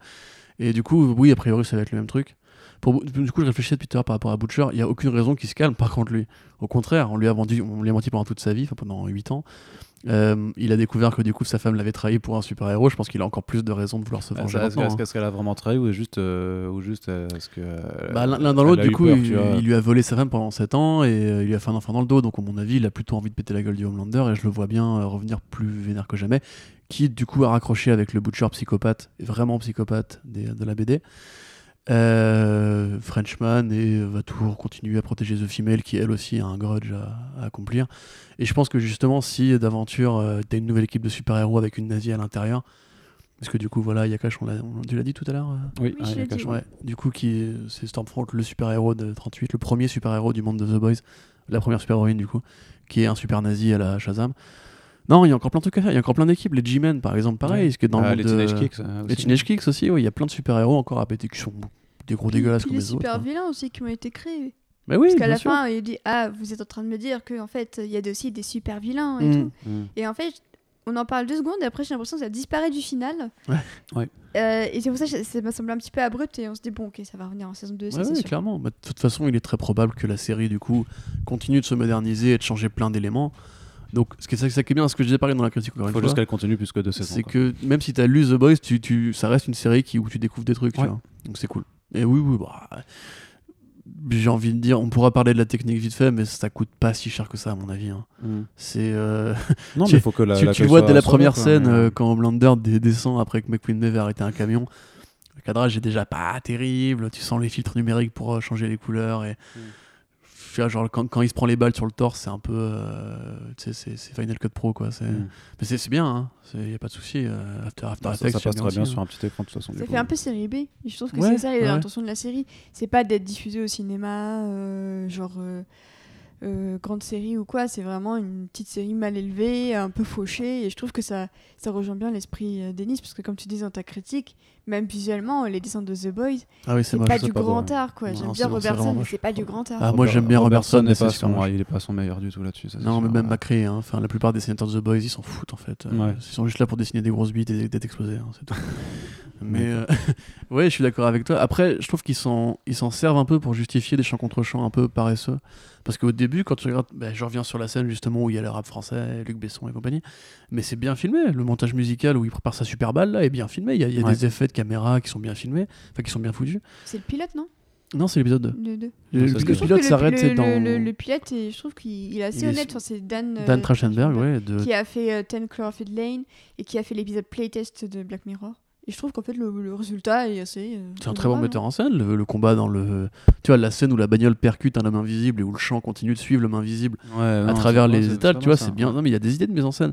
Mais dès l'épisode 3-4, C'est vrai que c'est ils- moins, Tu vois, ils se disent bon, bah voilà, on a fait le plus dur, on a convaincu le studio, maintenant on va pas dépenser trop d'argent, on va, on va tourner ça vite. Et tu sens pareil que y a quasiment toutes les scènes d'Elizabeth Shue et de Homelander sont filmées en même temps, puisque c'est vraiment le- la coupe de cheveux, détail près et tout. T'as même une scène où il rentre dans le bureau une nouvelle fois, qui est après l'épisode, le moment où, où son plastron est décousu, tu vois, enfin, est déboutonné. Et plus tard dans la, dans la série, un autre, un autre épisode, il aura exactement le, le même détail. Ce qui du coup va te dire que c'était tourné en même temps, quoi. Mm. Donc je pense que oui, ça n'a pas été coûté, ça a pas coûter très cher, ça reste que 8 épisodes. Euh, à mon avis, euh, vu l'accueil critique que ça reçoit, n'y a pas de raison que ça dure pas au moins 3 saisons. Ouais. Je pense. Et puis il y a matière en plus. Après, l'accueil critique, il faut que ça soit aussi suivi par le nombre de, de viewers. Quoi. Après, c'est Amazon Sachant qu'Amazon hein. Prime Video en France, c'est pas non plus le plus démocratisé. euh, Donc, euh, Non, mais même dans le reste du monde. hein, c'est- ouais, donc c'est un, un peu, c'est un peu le problème. Je pense que c'est. Mais après, il y a des. À voir, quoi, c'est sûr, c'est sûr. Je sais pas si au pire, la, la série peut être achetée par un Et c'est clair que c'est c'est- c'est quand même assez, euh, assez cool de voir un accueil critique assez unanime hein, là en ce moment, bah, euh, notamment même en France, de dire quand tu vois les de, de- de- de médias généralistes style euh, Figaro, Monde, machin truc, où euh, tout le monde. Ou Comics Blog? Non, non, mais généraliste du coup. Généraliste, ta gueule. et, et non, mais de juste voir que, euh, alors, euh, je sais pas dans quelle mesure les, leurs journalistes ont lu ou, connaissent bien la, BD, mais au moins ont, euh, bah, apprécié effectivement bah, que ça change la donne par rapport à toutes les adaptations, de comics qu'on qu'on stoppe depuis euh, une dizaine d'années, parce qu'il y a vraiment quelque chose, quoi, tu vois. Qui c'est qui avait dit, euh, le critique, euh, que c'était surprenant que la série ait du fond? Ah non, ça c'était Euh, euh, Siliard, non? C'était ouais, c'était Comic Book Resource qui avait dit It's thoughtful, bloody, and euh, je sais plus quoi. Et du coup, euh, t'avais un. Je, crois, je sais plus, je crois que c'était le commis des comics qui avait dit Ouais, euh, qu'est-ce que c'est que ce délire? Pourquoi vous dites que c'est thoughtful? C'est garcéniste, donc évidemment que ça allait pas être con. Enfin, et effectivement. Vous avez trouvé aussi une, une, euh, critique sur les chroniques de Cliffhanger, euh, Oui. rédigée par Océane, si ça vous intéresse. Et, Voilà, euh, c'est moi qui ai écrit et j'ai dit grosso modo j'ai bien aimé.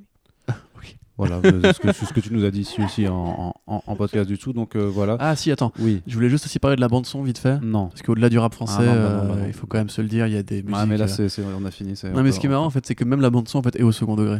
C'est-à-dire que quand Billy Butcher sort de la bagnole, c'est Lo- euh, London Calling, tu vois.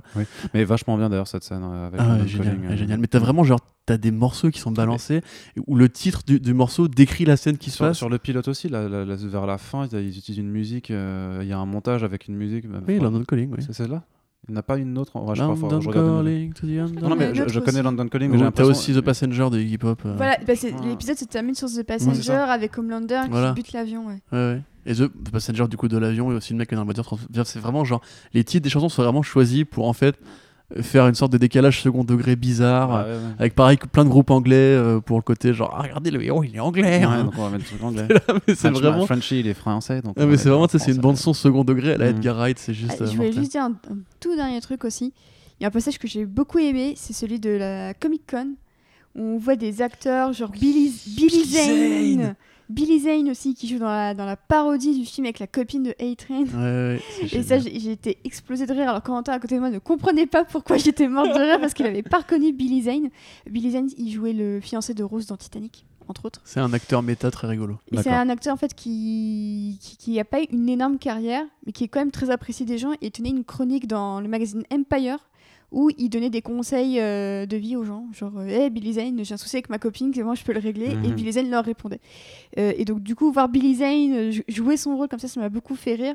Et euh, effectivement voir l'interprète de, de Mesmer, c'est quand même euh, assez assez drôle et euh, je trouve qu'il tient bien son, son petit rôle, le, le- le- le monsieur qui fait le caméo. Mais cette, cette scène dans le, la Comic Con est géniale. Ouais, mais Enfin, même avec c'est- Tara Reid aussi qui, Mais voilà, il y a qui- Tara qui joue le jeu quoi. alors qu'on sait que voilà, c'est Tara Reid maintenant c'est Sharknado et c'est c'est rien d'autre quoi, c'est Ouais. un produit usé jusqu'à la moelle de, de, la salle non, pop très enfin, culture. chez, chez Asylum, c'est une vedette malheureusement. Voilà, et, euh, j'ai trouvé ça assez rigolo cette parodie de Comic Con, c'est un peu cruel parce que bah, pour avoir fait de- déjà deux trois Comic Con, il y a quand même un esprit assez humain, surtout du côté des, des artistes qui sont bien plus humains qu'on pourrait le penser.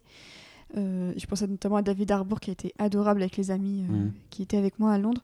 Et, euh, et du coup, la parodie m'a quand même fait rire parce qu'on sent que même dans ça, et dans la présentation de Starlight aussi, la première fois, on sent Mhm. qu'il y a un esprit genre on vous présente Starlight comme on vous présenterait n'importe quel acteur de Marvel qui vient à la Comic Con pour dévoiler son rôle, genre Mère, Ouais. Alice cette année ou même Brie Larson euh, il y a 2-3 ans. Et du coup, les- les- l'esprit un peu, on tourne en dérision le Comic Con et de ce qu'ont fait des acteurs, ça m'a beaucoup plu aussi. Et- C'est- la façon quelque part de, de, de parodier un peu la pop culture telle qu'on qu'on la vit maintenant. Oui, bien De la sûr. même façon que euh, The Dans, Boys dans le- comics ouais, parle des dans les comics. vois. vois. t'as des swipes de cover connus, euh, t'as des, des événements, tu sais, genre t'as.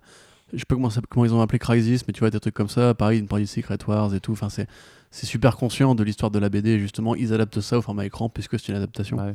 Et, Et, euh, j'imagine que le caméo de Seth Rogen pour parler Voilà, c'est ce que je voulais ça- dire. ça Euh, le référence camé- à Green Hornet. Le hein. caméo de Seth Rogen, effectivement, qui dit euh, Je suis trop content de jouer dans le VCU, le Vault Vault Cinematic Universe, Universe, avec Black Noir à côté qui bouge pas et qui dit rien. J'adore ce truc. Et il y a, Ouais, ça- Seth Rogen, et, c'est le euh, il y a aussi la parodie de, de la visite de A-Train à l'hôpital. Ouais, Oui. Alors, c'est autant- un- ça, c'est autant un de- cynisme en plus. Ah, mais euh, grave. C'est incroyable. Et en plus, on, on voit dans le coin les vues qui baissent, qui baissent, qui Ouais. baissent de seconde en seconde. Bah, c'est pareil, Ouais, c'est- et les, et les c'est- smileys angry euh, en. Ouais, qui- smileys. c'est une réponse à la politique de Disney qui investit beaucoup d'argent pour. euh, Envoyer ses acteurs euh, en costume. Et pas, que, pas que Disney met des centaines de Mais millions chaque année pour qu'en fait ils, ils mettent des DVD de dessins animés Disney et de films Pixar dans les hôpitaux pour accessible gratuitement aux enfants malades Mm.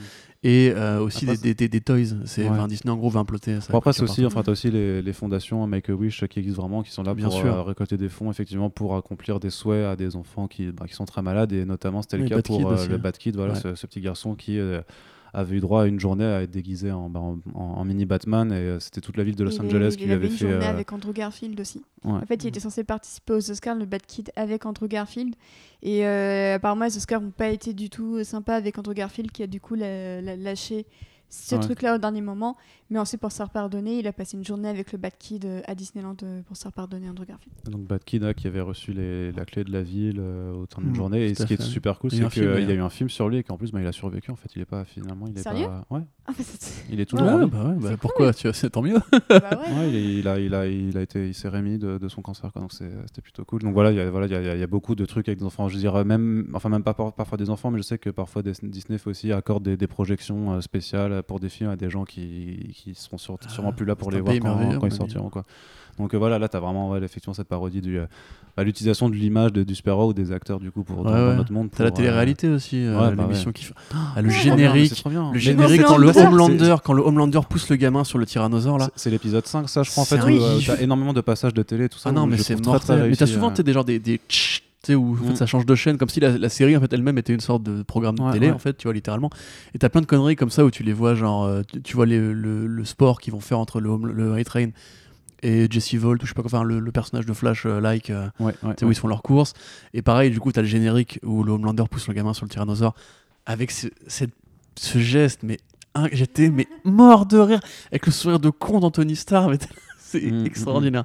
T'as aussi The Deep qui, qui ramasse les, les déchets sur une Oui, plage. oui, en oui, fait, à que des déchets qui ont été posés sur la plage pour qu'ensuite il les ramasse. Sachant que dans la promo, du coup, euh, sur la page Facebook de The Boys, vous pouvez trouver des trucs comme ça où en gros, ils font du placement de produits. Donc je crois que t'avais The Deep qui euh, vendait des, des, des, des sushimi, enfin, des, des surimi, je crois. Ouais. Et t'avais, là, c'est- là, là, pour le coup, c'est une blague qui est vraiment référencée aux comics, puisque en fait, t'as Starlight qui fait de la peau, enfin, une, une pub pour de la crème de peau sur le visage. Ce qui, du coup, est pas la blague la plus subtile du monde. C'est horrible. Oui, c'est un peu horrible. Mais du coup, ils ont, ouais, ils ont bah, euh, grave bien joué avec ce côté médiatique des super-héros. C'est tant mieux, hein. on est content.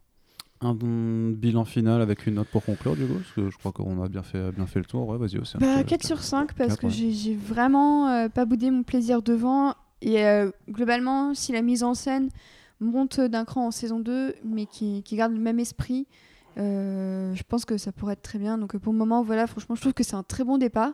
J'espère que ce sera pas juste un pétard mouillé, un peu comme moi façon Preacher. La première saison, j'avais trouvé ça génial. Et où la deuxième, ça s'était dégonflé euh, très très vite. Donc euh, bah, j'espère que la saison 2 sera aussi bien que la 1. Et euh, j'ai trop hâte de voir Ayaka de super-héroïne nazie, c'est- j'ai trop hâte. Euh, bah, moi j'ai fait 26 paragraphes, donc euh, vrai. si tu veux que je rajoute, 4 sur 5 évidemment. Mm.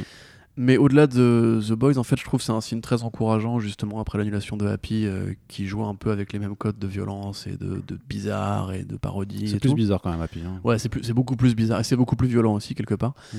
Mais euh, ça me fait vraiment plaisir, justement, que Goldberg. euh, Goldberg Pourquoi Evan Goldberg? Evan Oui, Goldberg, Goldberg, Goldberg, Seth Rogen et. Goldberg, mais au départ, parce que c'est quand même 4 ans qu'ils en parlent, hein, c'est en 2015 qu'on a déjà fait les articles dessus. Mm. Et en fait, si tu remontes encore avant, il avait dit que s'il n'avait pas pu faire Preacher, il aurait, il aurait fait The Boys ou euh, Why the Last Man. Donc en fait, c'est un projet qu'il a en tête depuis bien 8-9 ans. quoi. Donc il est réussi, c'est cool, que ce soit différent, c'est cool.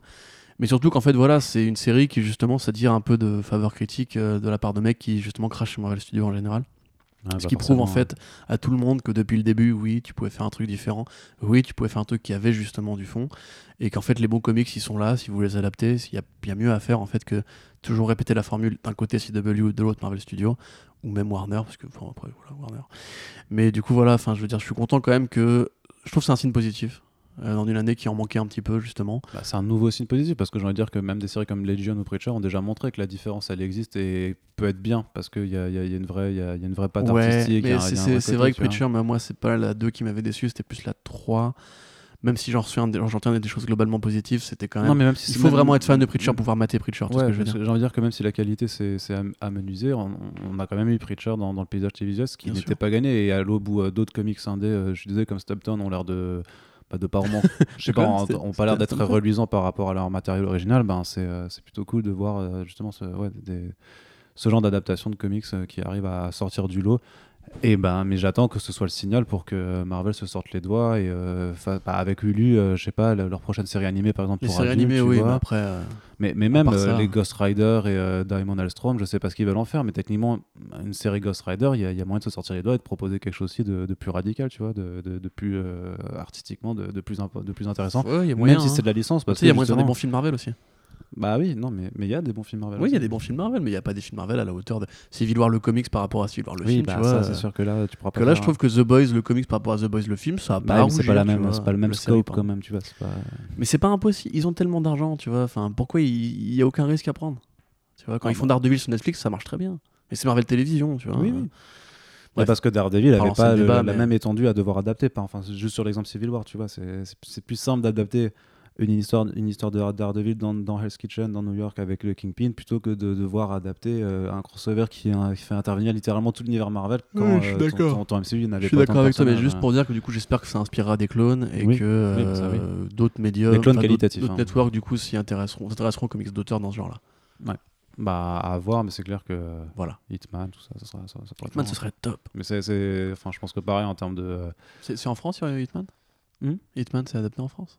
Adapté, tu dirais édité Ah oui, en Urban, France euh, Euh, Hitman, je Urbanisé. crois pas. Ah, il va hein. falloir qu'on Je- parle avec je- François, hein. je, ouais, je, je sais vraiment pas, et du coup, ouais, donc euh, si, euh, comme Et beaucoup... Hitman, rien à voir avec Jean 47, hein, c'est un comics de Garcinis dans l'univers de DC Comics. Et euh, du coup, par contre, non, juste, juste un dernier mot pour ceux qui nous écoutent encore, mais si jamais euh, effectivement le- la, la série vous donne envie de lire les comics, euh, ce qui en fait arrive, peut arriver quand la série est bonne, euh, j'imagine, euh, même si ça n'arrive pas toujours. Donc c'est édité en France chez Panini Comics Et euh, je crois qu'ils ont relancé des, des réimpressions en vue de la série, euh, justement pour éviter les, les phénomènes classiques de rupture qu'on peut trouver Ah chez bah, cet là, éditeur. j'ai fait Donc, euh, plusieurs euh, librairies depuis, depuis ce matin. The Boys est nulle part. ils en ont pas. Bon, bah, moi si, si, si, The Boys est dans les médiathèques. et dans les médias. Allez dans les médiathèques, je suis, je suis prêt à parier, euh, pas d'argent mais une bière, avec euh, un lecteur parisien. Si tu fais le médiathèque de, de quartier, il y a forcément un The Boys dedans. C'est pour ça que moi j'ai découvert et depuis que je suis gosse, à chaque fois que je vais dans une médiathèque, je vois du The Boys. Il faudra surveiller. Ah, Moi, j'ai j'ai vu des ado. librairies qui, les avaient, qui, qui montraient qu'elles les avaient tout en stock, enfin des comic shops du coup, donc j'imagine que doit y a T'as- quand même y avoir des. la euh, Fnac Bah oui, justement, c'est pour À la ça Fnac, que- il y a- ils ont pas mis à la Ouais, Fnac mais la Fnac, ils se... Putain, le sens The du timing, les frères. ouais, voilà, c'est la Fnac quoi. C'est Ouais. des vendeurs. Félicitations au qui, euh, CM de Amazon qui fait un super boulot pour défendre la série depuis quelques jours. Ouais, effectivement, on l'embrasse. Et voilà, ben euh, du coup, oui, enfin moi 4 sur 5 aussi, de toute façon, je, je Ah vous ouais rejoins quoi. Oui, mais tu, oui. voilà, mais tu Waouh, veux ouais. en parler hein La moyenne est surprenante.